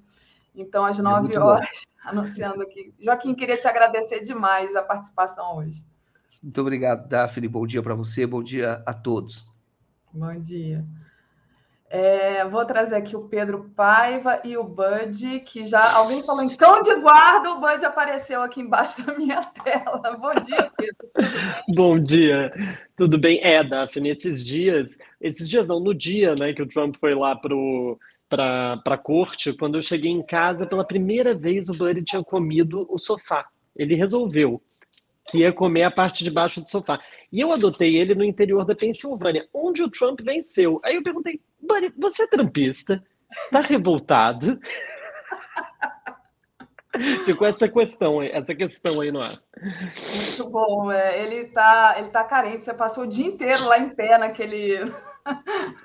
Exato. Naquele depoimento do Trump, ele ficou sozinho, aí, bom, ele ficou carente, gente. E aí o Joaquim falou: não, cão de guarda, ele tum, apareceu na tela. Eu falei assim, gente, olha só, o cachorro entendeu o que estava falando com ele. Mas vamos lá, Pedro. Tem atualizações do caso Trump? Então, é, o que, que, vai acontecer agora, né? O que, que ele, eles chamam esse momento de discovery, que é o momento onde a defesa passa a ter acesso às evidências né, da procuradoria para poder começar a trazer moções. Né? O próximo, a próxima audiência em si, ela está marcada para o dia 4 de dezembro, ou seja, vai demorar até que o Trump volte a se apresentar à corte. Nesse meio período, é, o que a defesa vai tentar fazer né, é apresentar uma série de moções, a gente já imagina quais sejam umas delas. Né? Uma das moções, por exemplo, que a defesa deve apresentar é um pedido para mudar a jurisdição onde vai ser julgado o caso. É, e por que, que eles pedem, é, vão pedir essa mudança né, de moção, é, vão pedir essa mudança de jurisdição? Porque atualmente o caso está para ser julgado em Manhattan. Né? O Donald Trump é uma figura muito conhecida, todo mundo tem uma opinião, ama ou odeia, né? Poucas pessoas são indiferentes a Donald Trump. É, em Manhattan, o Trump não teve nem 13% dos votos na eleição. Né? Ele é uma figura é, muito pouco admirada pelas ruas de Manhattan. É, e, muito provavelmente, esse vai ser um julgamento de júri popular. Né? Então, o que eles estão pedindo, o que eh, se especula né, que eles vão pedir é uma mudança para Staten Island. Staten Island é uma das, dos burôs, das regiões de Nova York, né, onde, diga-se de passagem, é a única onde o Trump venceu, com 57% dos votos. Então, existe esse pedido. Não é algo que se ancora muito na legalidade, uma vez que os crimes não foram cometidos lá. Né? Os crimes foram cometidos em Manhattan. Então, é, enfim, mas é uma tentativa provavelmente que a defesa vai correr atrás. É, e é possível também que a defesa corra atrás de tentar cancelar o processo como um todo, né? Donald Trump ele fez um discurso em Mar-a-Lago, é, na Flórida, no próprio dia, né, assim que ele voltou, e ele atacou bastante o procurador, como ele já vem fazendo, e atacou também o juiz, falando que é um juiz que o odeia, que a esposa do juiz o odeia, que a filha do juiz é, trabalhou para Kamala Harris, que é a vice do Joe Biden. Então, ele está tentando, de toda forma, desmerecer é, tanto o procurador quanto o juiz, para tentar, enfim, é, alterar alguma coisa, talvez cancelar né, o próprio processo. O Pedro, é, bom, a gente vai acompanhar esse, todo esse processo, vamos ver o que vai acontecer, né? Deixa eu agradecer o pessoal, dizer para o pessoal deixar o like, compartilhar essa live e dizer para o André que eu estou atrasada, mas daqui a pouquinho eu chamo ele aqui, ele está esperando. Mas antes de te liberar, Pedro, eu queria que você falasse um pouco, porque teve eleição para prefeito em Chicago, né? Chicago é uma cidade bem progressista, né, Pedro?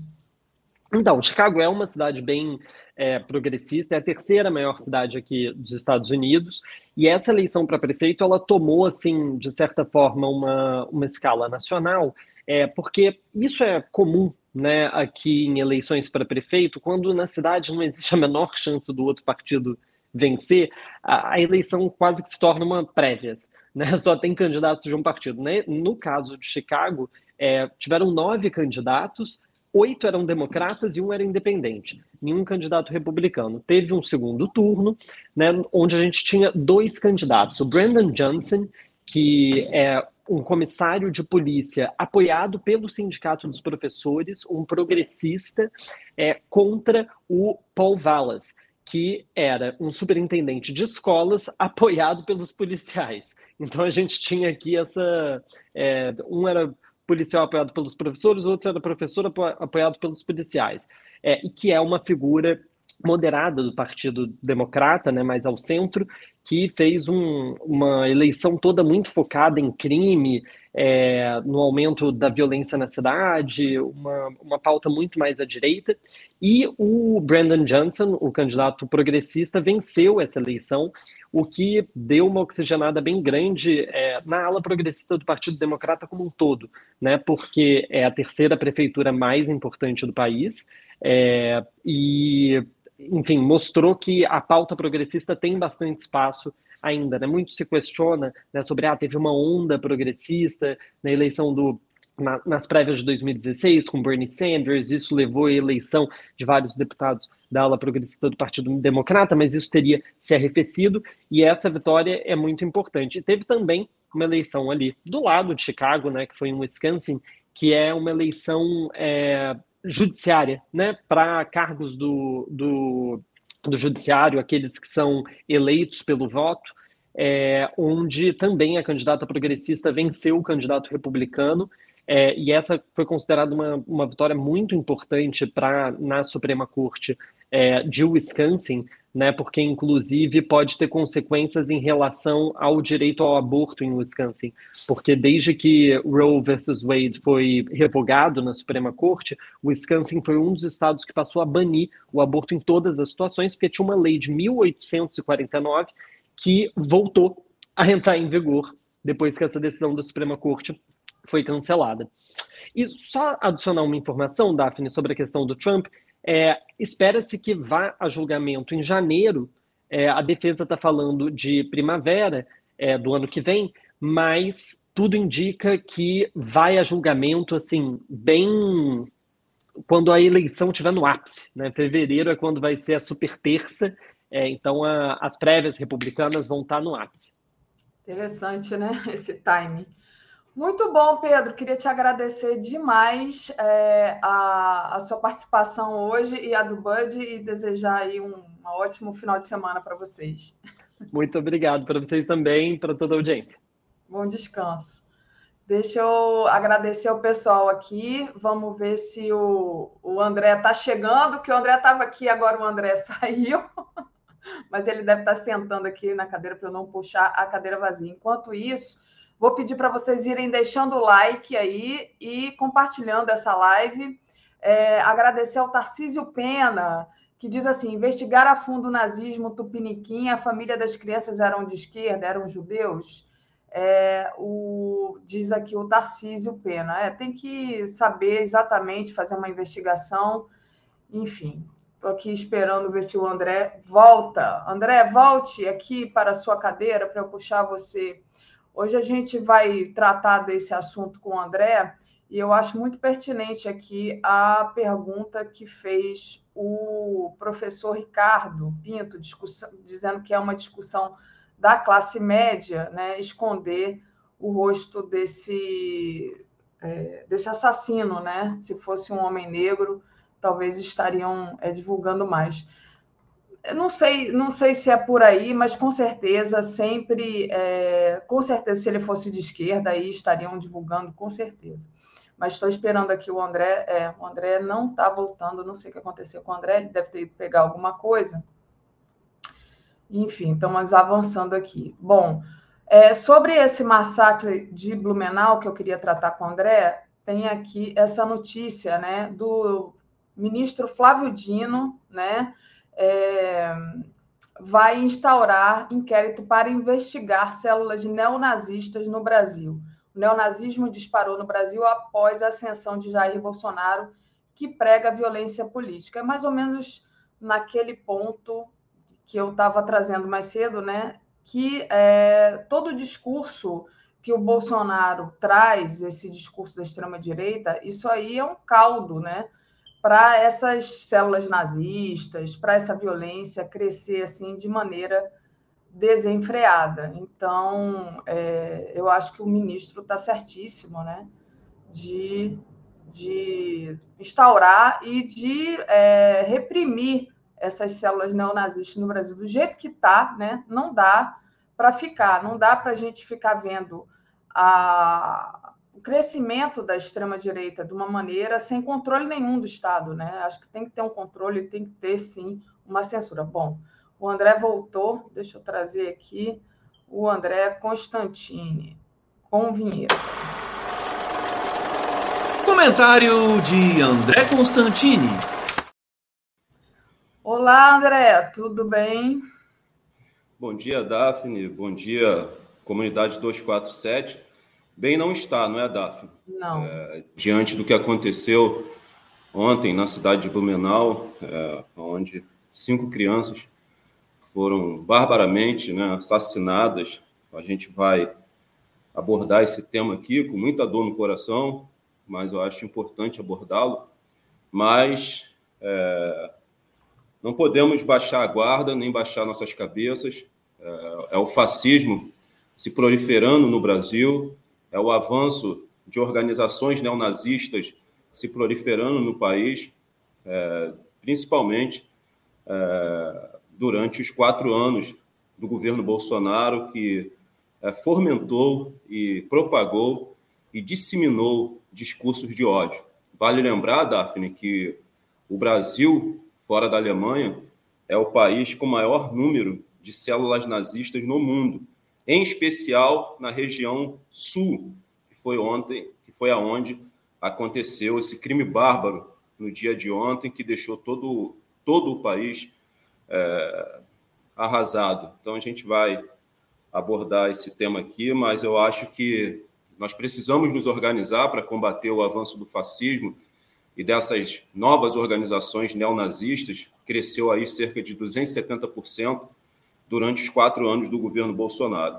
E com o fascismo não existe possibilidade nenhuma de diálogo. Com essas organizações neonazistas não existe a possibilidade nenhuma de diálogo. Nós precisamos destruí-las com organização, coragem e altivez. E é isso que nós conclamamos aqui a militância tem que dar um jeito de acabar né, com essa cultura violência, com a, com a violência. O Brasil é um país muito violento, você denuncia isso aqui o tempo todo. André, eu vou colocar aqui é, um vídeo que você é, me mandou e que que está aqui. Um minuto, deixa eu compartilhar aqui de outra forma. É, é, um vídeo que você me mandou, que eu tinha visto já, que é um vídeo que aconteceu num CIEP, aqui no Rio, na Maré. que tem a ver também, porque assim a discussão é agora a gente vai botar mais policiamento na escola. Eu acho que escola não tem que ter polícia, gente. A gente tem que acabar com a violência em geral, ponto, né? Porque é, é, é uma coisa cíclica isso, né? É uma coisa que contamina isso. E aí teve essa imagem aqui também muito chocante no Rio de Janeiro, não feita por um indivíduo é, sozinho, mas sim pela a própria violência do Estado é, contra as crianças, porque isso a gente só pode dizer foi contra as crianças. Deixa eu abrir aqui.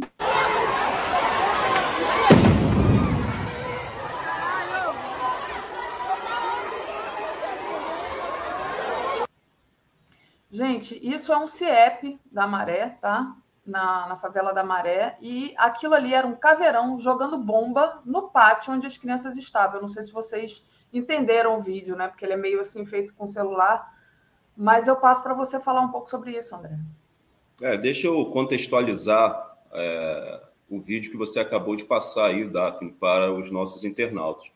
Isso aconteceu é, na favela da Nova Holanda, que é controlada pela facção Comando Vermelho, a maior facção aqui do estado do Rio de Janeiro, é, e a segunda maior facção a nível nacional, só perdendo aí para o PCC, são as únicas duas facções a nível nacional que nós temos aqui é, no Brasil e estão aí realizando uma disputa sangrenta, principalmente nos estados que fazem fronteira com os países aqui na América do Sul, que é por onde entram e chegam as armas e as drogas. A maioria das armas e as drogas, né, que são vendidas aí nas faixas de Gaza e nos campos de extermínio, que são as favelas, espalhadas pelas diversas regiões desse país imenso, com dimensões continentais, que é o Brasil e estava sendo realizado ali mais uma operação enxuga-sangue pelo Estado burguês através de seu braço armado, a Ku Klux Klan do Estado burguês, a SS do Estado burguês, essa instituição maldita, macabra e perversa que tem que acabar nesse país, que é a instituição Polícia Militar, que é um entulho da ditadura militar. Né? Nós falamos muito a respeito é, dos atos que aconteceram em várias regiões do país, no dia 1 de abril, né, onde 59 anos atrás acontecia um golpe militar aqui no Brasil, financiado pelo imperialismo americano. E o imperialismo americano, que financiou esse golpe, ele enviou para o Brasil agentes da CIA que ensinavam técnicas de tortura para as Forças Armadas, que automaticamente ensinaram essas técnicas de tortura para as polícias aqui no Brasil, em especial a Polícia Militar. Pois bem, é, superamos a ditadura militar, com muitas aspas, e entramos no processo de redemocratização que aconteceu no Brasil, aonde o Estado brasileiro concedeu né, aos torturadores e algozes da ditadura militar a anistia. E eu estava justamente falando sobre isso, né, Daphne? Quando você realiza a demolição de um imóvel, de uma casa, se você não fizer a remoção do entulho, esse entulho, entre as tantas coisas que ele vai atrair, ele atrai os ratos. E o que aconteceu no Brasil é justamente isso. Né? Os ratos da ditadura militar estão todos aí, porque nós não removemos o entulho da ditadura militar. E um dos entulhos da ditadura militar é a instituição Polícia Militar. E outro entulho da ditadura militar foi justamente a não punição aos algozes e torturadores da ditadura militar que aconteceu no processo de redemocratização aqui no Brasil. Então, estava sendo realizado mais uma operação enxuga-sangue, o Estado burguês aterrorizando as favelas cariocas, uma operação que contou aí com a CORE, que é a polícia é, é, especial aí da Polícia Civil, que foi ela a responsável pela maior chacina da história do Estado do Rio de Janeiro, na favela do Jacarezinho. É importante fazer essa pontuação porque a CORE é uma polícia especial da Polícia Civil, porque muito se fala, né? É, da necessidade de desmilitarizar a polícia. Né? Isso não vai acabar com a violência estrutural existente nessa instituição. Né? A Polícia Militar aqui no estado do Rio de Janeiro é uma organização criminosa. Porque essas operações enxuga-sangue, Daphne, elas não têm resultado nenhum. Porque é, nas favelas não existem fábricas de armas. E a droga que é vendida ali também não é produzida ali. E muitas das vezes quem traz essas armas e essas drogas para as favelas, e aí eu estou falando de algo que os meus olhos já presenciou, é, já presenciaram, é, são os próprios policiais militares que fazem a apreensão de armas e drogas em uma favela. Vamos supor a Rocinha, que é controlada pelo Comando Vermelho, ao invés de levar para o depósito, né, ele apresenta ali um montante de armas, algumas drogas, para justificar a operação para a imprensa corporativa e a sociedade carioca, o restante eles, eles, eles, vendem né, para a facção rival, a, a, facção do Comando Vermelho, por exemplo, o Terceiro Comando Puro. Né? Você pode vender para qualquer favela controlada pelo Terceiro Comando Puro. É assim que acontece aqui no estado do Rio de Janeiro. Então, essas operações não têm saldo político nenhum e não trazem nenhum resultado no combate à criminalidade, à criminalidade e à violência. Então, estava acontecendo essa operação, segundo a Polícia Militar lançou uma nota que alguns varejistas de drogas abrigaram-se ali é, no CIEP. E Daphne estava lotado, porque estava acontecendo uma festa. Além das crianças e os professores, os pais dessas crianças estavam participando dessa festa. Daphne, se os varejistas de drogas tivessem reagido a essa ação policial, poderia ter ocorrido ali uma carnificina. Essa que é a grande realidade. Eu queria entender qual é o que passa pela cabeça é, do, do, de quem comandou essa operação invadir né, com os caveirões, e fazendo um link aqui, a maioria desses caveirões são comprados né, do Estado sionista de Israel ou é, dos Estados Unidos, invadir com dois caveirões um CIEP que estava ali lotado de crianças, professores e os pais dessas crianças. Agora, por que eles invadiram, Daf? É porque ali, naquele CIEP, na faixa de Gaza, no campo de extermínio, favela da Nova Holanda, que compõe ali o complexo de favela da Maré, moram e vivem aqueles que pertencem ao grupo dos matáveis nesse país há mais de 500 anos, que somos nós, negros e negras. A Eu polícia... acho que aí você chega num ponto interessante, André, porque dos matáveis, né? Não tem explicação para a polícia entrar num ambiente que está cheio de criança, cheio de pai, mãe, professor, e soltar uma bomba. É, é só dentro da lógica de que essas pessoas não tem importância se, se forem é, é, mortas ali. É, é assim, é, é, um desrespeito tão grande. Eu vou colocar de novo o vídeo sem o som, porque eu acho que é, o som não, não enfim, não, não interessa, interessa a imagem para as pessoas verem de novo a quantidade de criança que sai correndo, né? Só do trauma que essas crianças viveram, só o susto, isso aí já, já, já devia. Todo mundo que comandou essa operação, que estava lá e quem soltou a bomba, já devia estar tá preso por conta disso. É uma ação, mais uma ação criminosa do Estado burguês, através de seu braço armado, que é a instituição Polícia Militar, que reafirmo é um entulho da ditadura militar que precisa acabar nesse país. Veja como é uma ação criminosa e irresponsável dessa instituição. Agora, Daphne, a polícia militar não agiria assim em uma região ou uma área nobre aqui do estado do Rio de Janeiro. Por exemplo, no bairro do Leblon, né, um dos IPTUs mais caros aqui da cidade do Rio de Janeiro. Imagina, tentem aí imaginar a polícia militar invadindo um colégio particular no bairro do Leblon, lotado de crianças, professores, pais e mães, é, durante uma festa. Tentem imaginar, tentem conjecturar. É óbvio que não, porque ali estão aqueles que pertencem ao grupo dos não matáveis. A polícia sabe que se ela realiza uma operação da, é, da mesma forma que ela realiza nas faixas de Gaza, nos campos de extermínio, que são as favelas, em regiões e áreas nobres, o, a, a repercussão é outra, né? e isso tem um desdobramento que vai acarretar em punições severas, porque aí eles estão atingindo os corpos não matáveis, os corpos brancos, né, que são os corpos não matáveis, né, que passam por todo esse processo de humanização. Já os nossos corpos pretos passam por um processo de desumanização, desde que os nossos ancestrais foram sequestrados da Mãe África para servir de mão de obra escrava aqui no Brasil e ajudar na construção e consolidação da riqueza né, e das riquezas existentes nesse país. Então, é muito importante fazer essa pontuação, que é tudo uma questão de cor e de CEP. É tudo uma questão de cor e de CEP. E não venham aqui me dizer que é um caso isolado, né? só se for o caso isolado de número 20 milhões 790 mil. Né?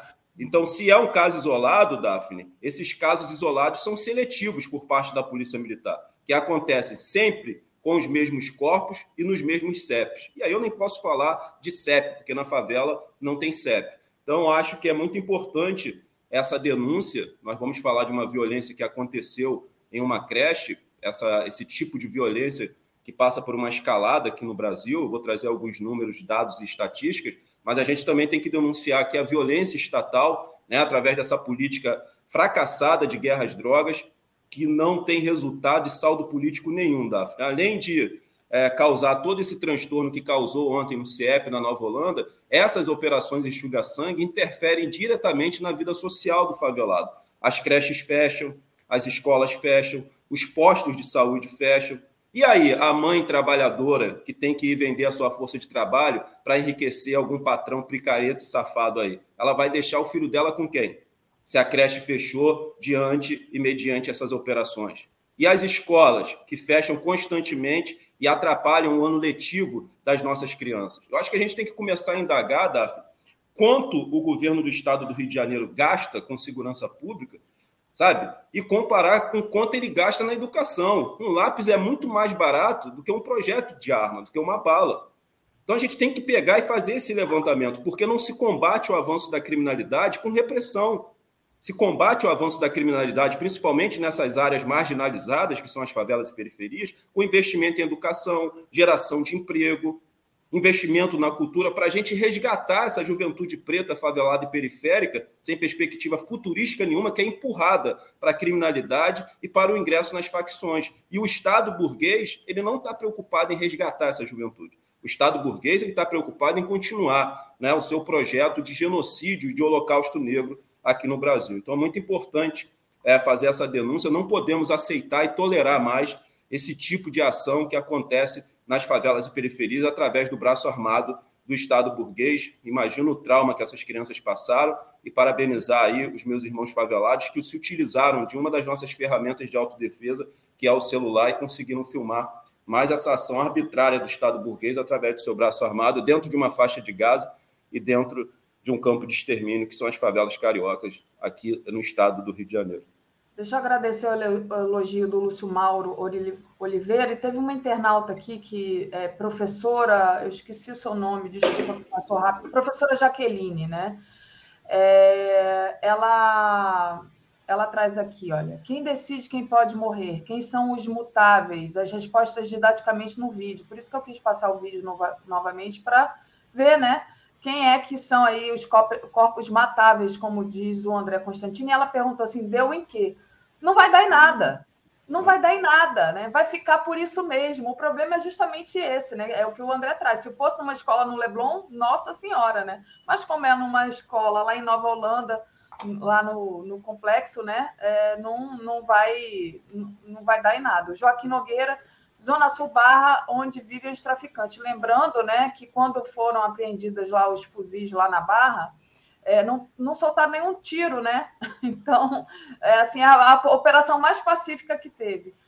É, o Clides diz, André, recomendo o livro República das Milícias. Então, André, uma sugestão aqui do nosso internauta de leitura aí para você aprofundar ainda é, mais. Daphne, falando em milícia, aproveitando o superchat aí do companheiro, é, saiu uma matéria né, no jornal Globo, um jornal impresso aqui das organizações Globo, de grande circulação, principalmente é, nas regiões nobres aqui, bastante lido aí pela burguesia, pela classe média alta, que é, quem mais se beneficiou aqui no estado do Rio de Janeiro, falando das facções criminosas, é, com as compras de armas através do CACS, utilizando de laranja, foram as milícias que controlam aqui a Zona Oeste, onde o Bolsonaro venceu a eleição de lavada contra o presidente Lula. Então vejam bem que essa flexibilização na venda de armas é um, era um projeto político da extrema-direita, né, de ampliar né, o crescimento das milícias, porque igreja controla a mente e as milícias controlam territórios. E essa equação macabra, Daphne,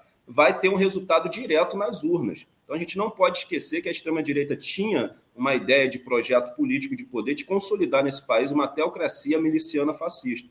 Então a flexibilização na venda de armas, além de beneficiar a indústria armamentista nacional e internacional, tinha essa intencionalidade. Então a facção que mais se beneficiou aqui no estado do Rio de Janeiro, que vive um processo de mexicanização ferrenho e que isso tende a se espalhar por outras regiões do país, foram as milícias, principalmente na Zona Oeste, e repito, aonde o Bolsonaro ganhou do Lula de lavada, mas foi uma lavada mesmo, uma lavada mesmo, e a gente sabe como os milicianos é, colocam terror nos moradores, eles falam que ficam sabendo, conseguem saber em quem votou, e os moradores acabam votando no candidato aí, é, no qual eles indicam, no qual eles estão subordinados aí. Então é importante fazer Perfeito, essa pontuação, já que a gente falou aqui de, de milícia.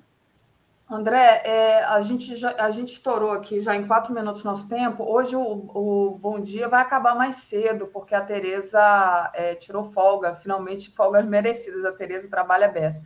Mas, e está começando uma entrevista do Joaquim lá com o Rogério Correia. Mas eu sei que você ainda tem mais assunto para falar, então a gente avança mais um, um temazinho aqui é, para a gente encerrar, tá bom? É, Daphne. Você atrasou eu, aqui no, é, eu queria falar rapidamente, né, aproveitar a grande audiência que nós temos aqui é, no programa Bom Dia 247, um dos programas de maior audiência aqui da casa da TV 247, para fazer uma denúncia é, de pertinente à violação de direitos humanos é, no âmbito internacional. Né? E aí eu estou falando é, daquilo que o povo palestino sofre é, cotidianamente, né? porque o Estado sionista de Israel é, viola os direitos humanos cotidianamente, permanentemente, é, nos territórios que pertencem aos palestinos, mas que são ocupados né, por colônios sionistas. Né?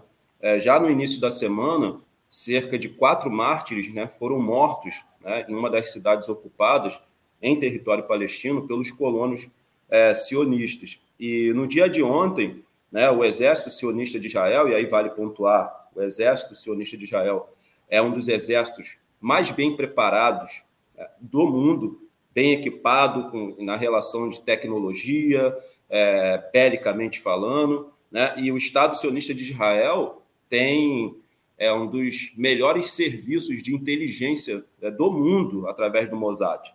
Né? Então, as forças de repressão do Estado sionista de Israel invadiu né, a, mesquita sagrada né, é, ao Akazar, né, onde centenas de palestinos estavam ali exercendo a sua fé, fazendo as suas orações.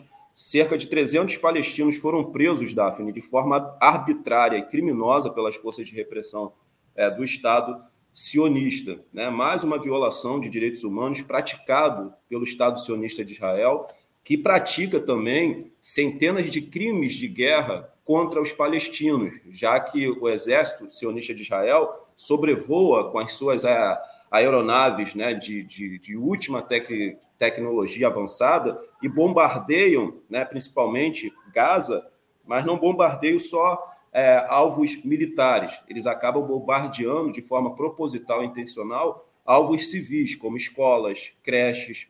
É, então, eu queria muito né, que o Tribunal de Haia, o Tribunal Internacional de Haia, que expediu né, um mandado de prisão para o presidente da Rússia, Vladimir Putin, né, é, por crimes de guerra, é, nessa guerra entre a Rússia e a Ucrânia, que na verdade é uma guerra da Rússia contra o imperialismo americano, já que o imperialismo se utiliza do atual presidente da Ucrânia, que chegou e alçou o cargo de presidente através de um golpe que aconteceu em 2014, que foi patrocinado pelo imperialismo americano, é, que é o palhaço do Zelensky, né? esse palhaço nazista do Zelensky, que está aí sacrificando o povo ucraniano para atender os interesses é, do, do, imperialismo norte-americano. Queria muito que o Tribunal de Haia expedisse um mandado de prisão para o primeiro-ministro de Israel, já que o Estado sionista de Israel pratica né, crimes de guerra constantemente é, contra o povo palestino, sobrevoando né, as cidades palestinas e, mais uma vez, bombardeando alvos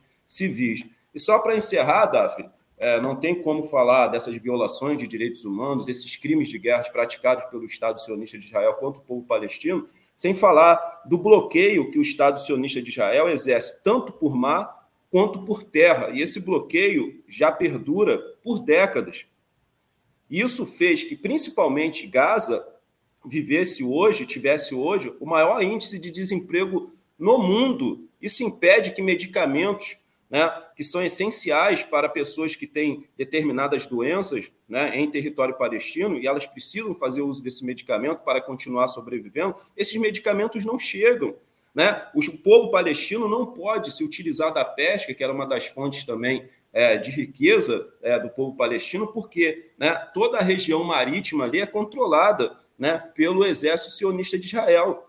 E isso é uma forma de asfixiar né, o povo palestino, lentamente e dolorosamente. A Palestina hoje se tornou né, um grande campo de concentração ao ar livre. Essa que é a grande realidade. O que mais me indigna, Davi, é o silêncio do mundo em relação a essas atrocidades que o Estado sionista de Israel pratica constantemente contra o povo palestino. É o silêncio da ONU e dos tribunais internacionais que comprovam estarem totalmente subordinados aos interesses do imperialismo norte-americano e aos interesses do Estado sionista de Israel. Isso precisa acabar. Esse massacre precisa acabar. Isso tem que dar, isso tem que ter fim. E para encerrar, Daphne, eu ganhei um livro aqui do irmão palestino, o Yasser Jamil. Muito obrigado. Eu ganhei quatro livros, né? Ganhei bottoms, né? Ganhei um bonequinho que representa o boneco que representa a resistência palestina. Muito obrigado, Salam Alenco, ao irmão Yazé Jamil. E esse livro é um livro de poesia e com fotografias bastante interessantes, Daphne. E eu vou, para encerrar minha participação, eu vou recitar aqui né, uma poesia cujo título é Oliveira. Aqui eu não sei se dá para vocês é, conseguir ver aí. Tem uma irmã palestina, né? abraçando uma oliveira. Agora a gente entende por que os colonos sionistas que estão ocupando as terras que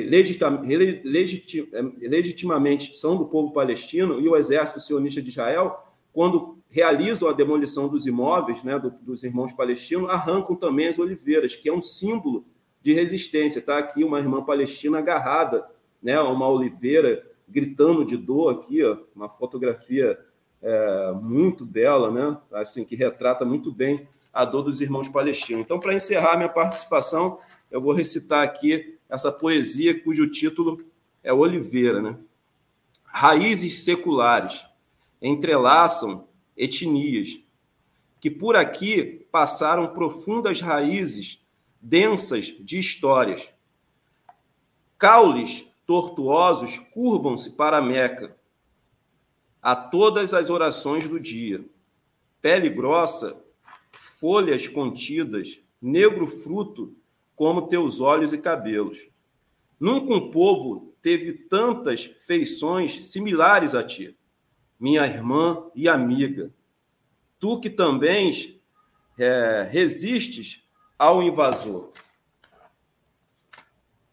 Carregas no lugar da seiva sangue dos mártires És, por isso, minha irmã e amiga, que a força te retiram da tua própria terra, como nós também és Palestina. Salam aleikum.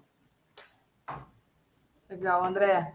André, queria te agradecer demais hoje aqui a sua emoção, a sua indignação, como sempre, né? Dizer para o pessoal sair daqui agora e ir lá para a entrevista do Rogério Correia, que está acontecendo já. A gente já comeu aí quase 15 minutos da entrevista do Joaquim. Pedir desculpas aqui para o Joaquim. Depois tem Helena e Mário Vitor, às 11 horas, Giro das 11. Às 13 horas tem aula com Vassoler. 14 horas é urgente o fim da violência nas, nas escolas. Às 15 horas, Panorama. 16 horas, Estação Sabiá, com a Márcia Tiburi. 17 horas, um tom de resistência, falar sobre os arrastões evangélicos, um apelo ao cristofascismo. Às 18 horas, Léo Quadrado, 18h30, Boa Noite 247, 22 horas, o dia em 20 minutos. E às 23 horas, a live do Conde. Tereza tirou folga, gente. Deixa a Tereza descansar. Beijo, André. Obrigada. Valeu. Tchau.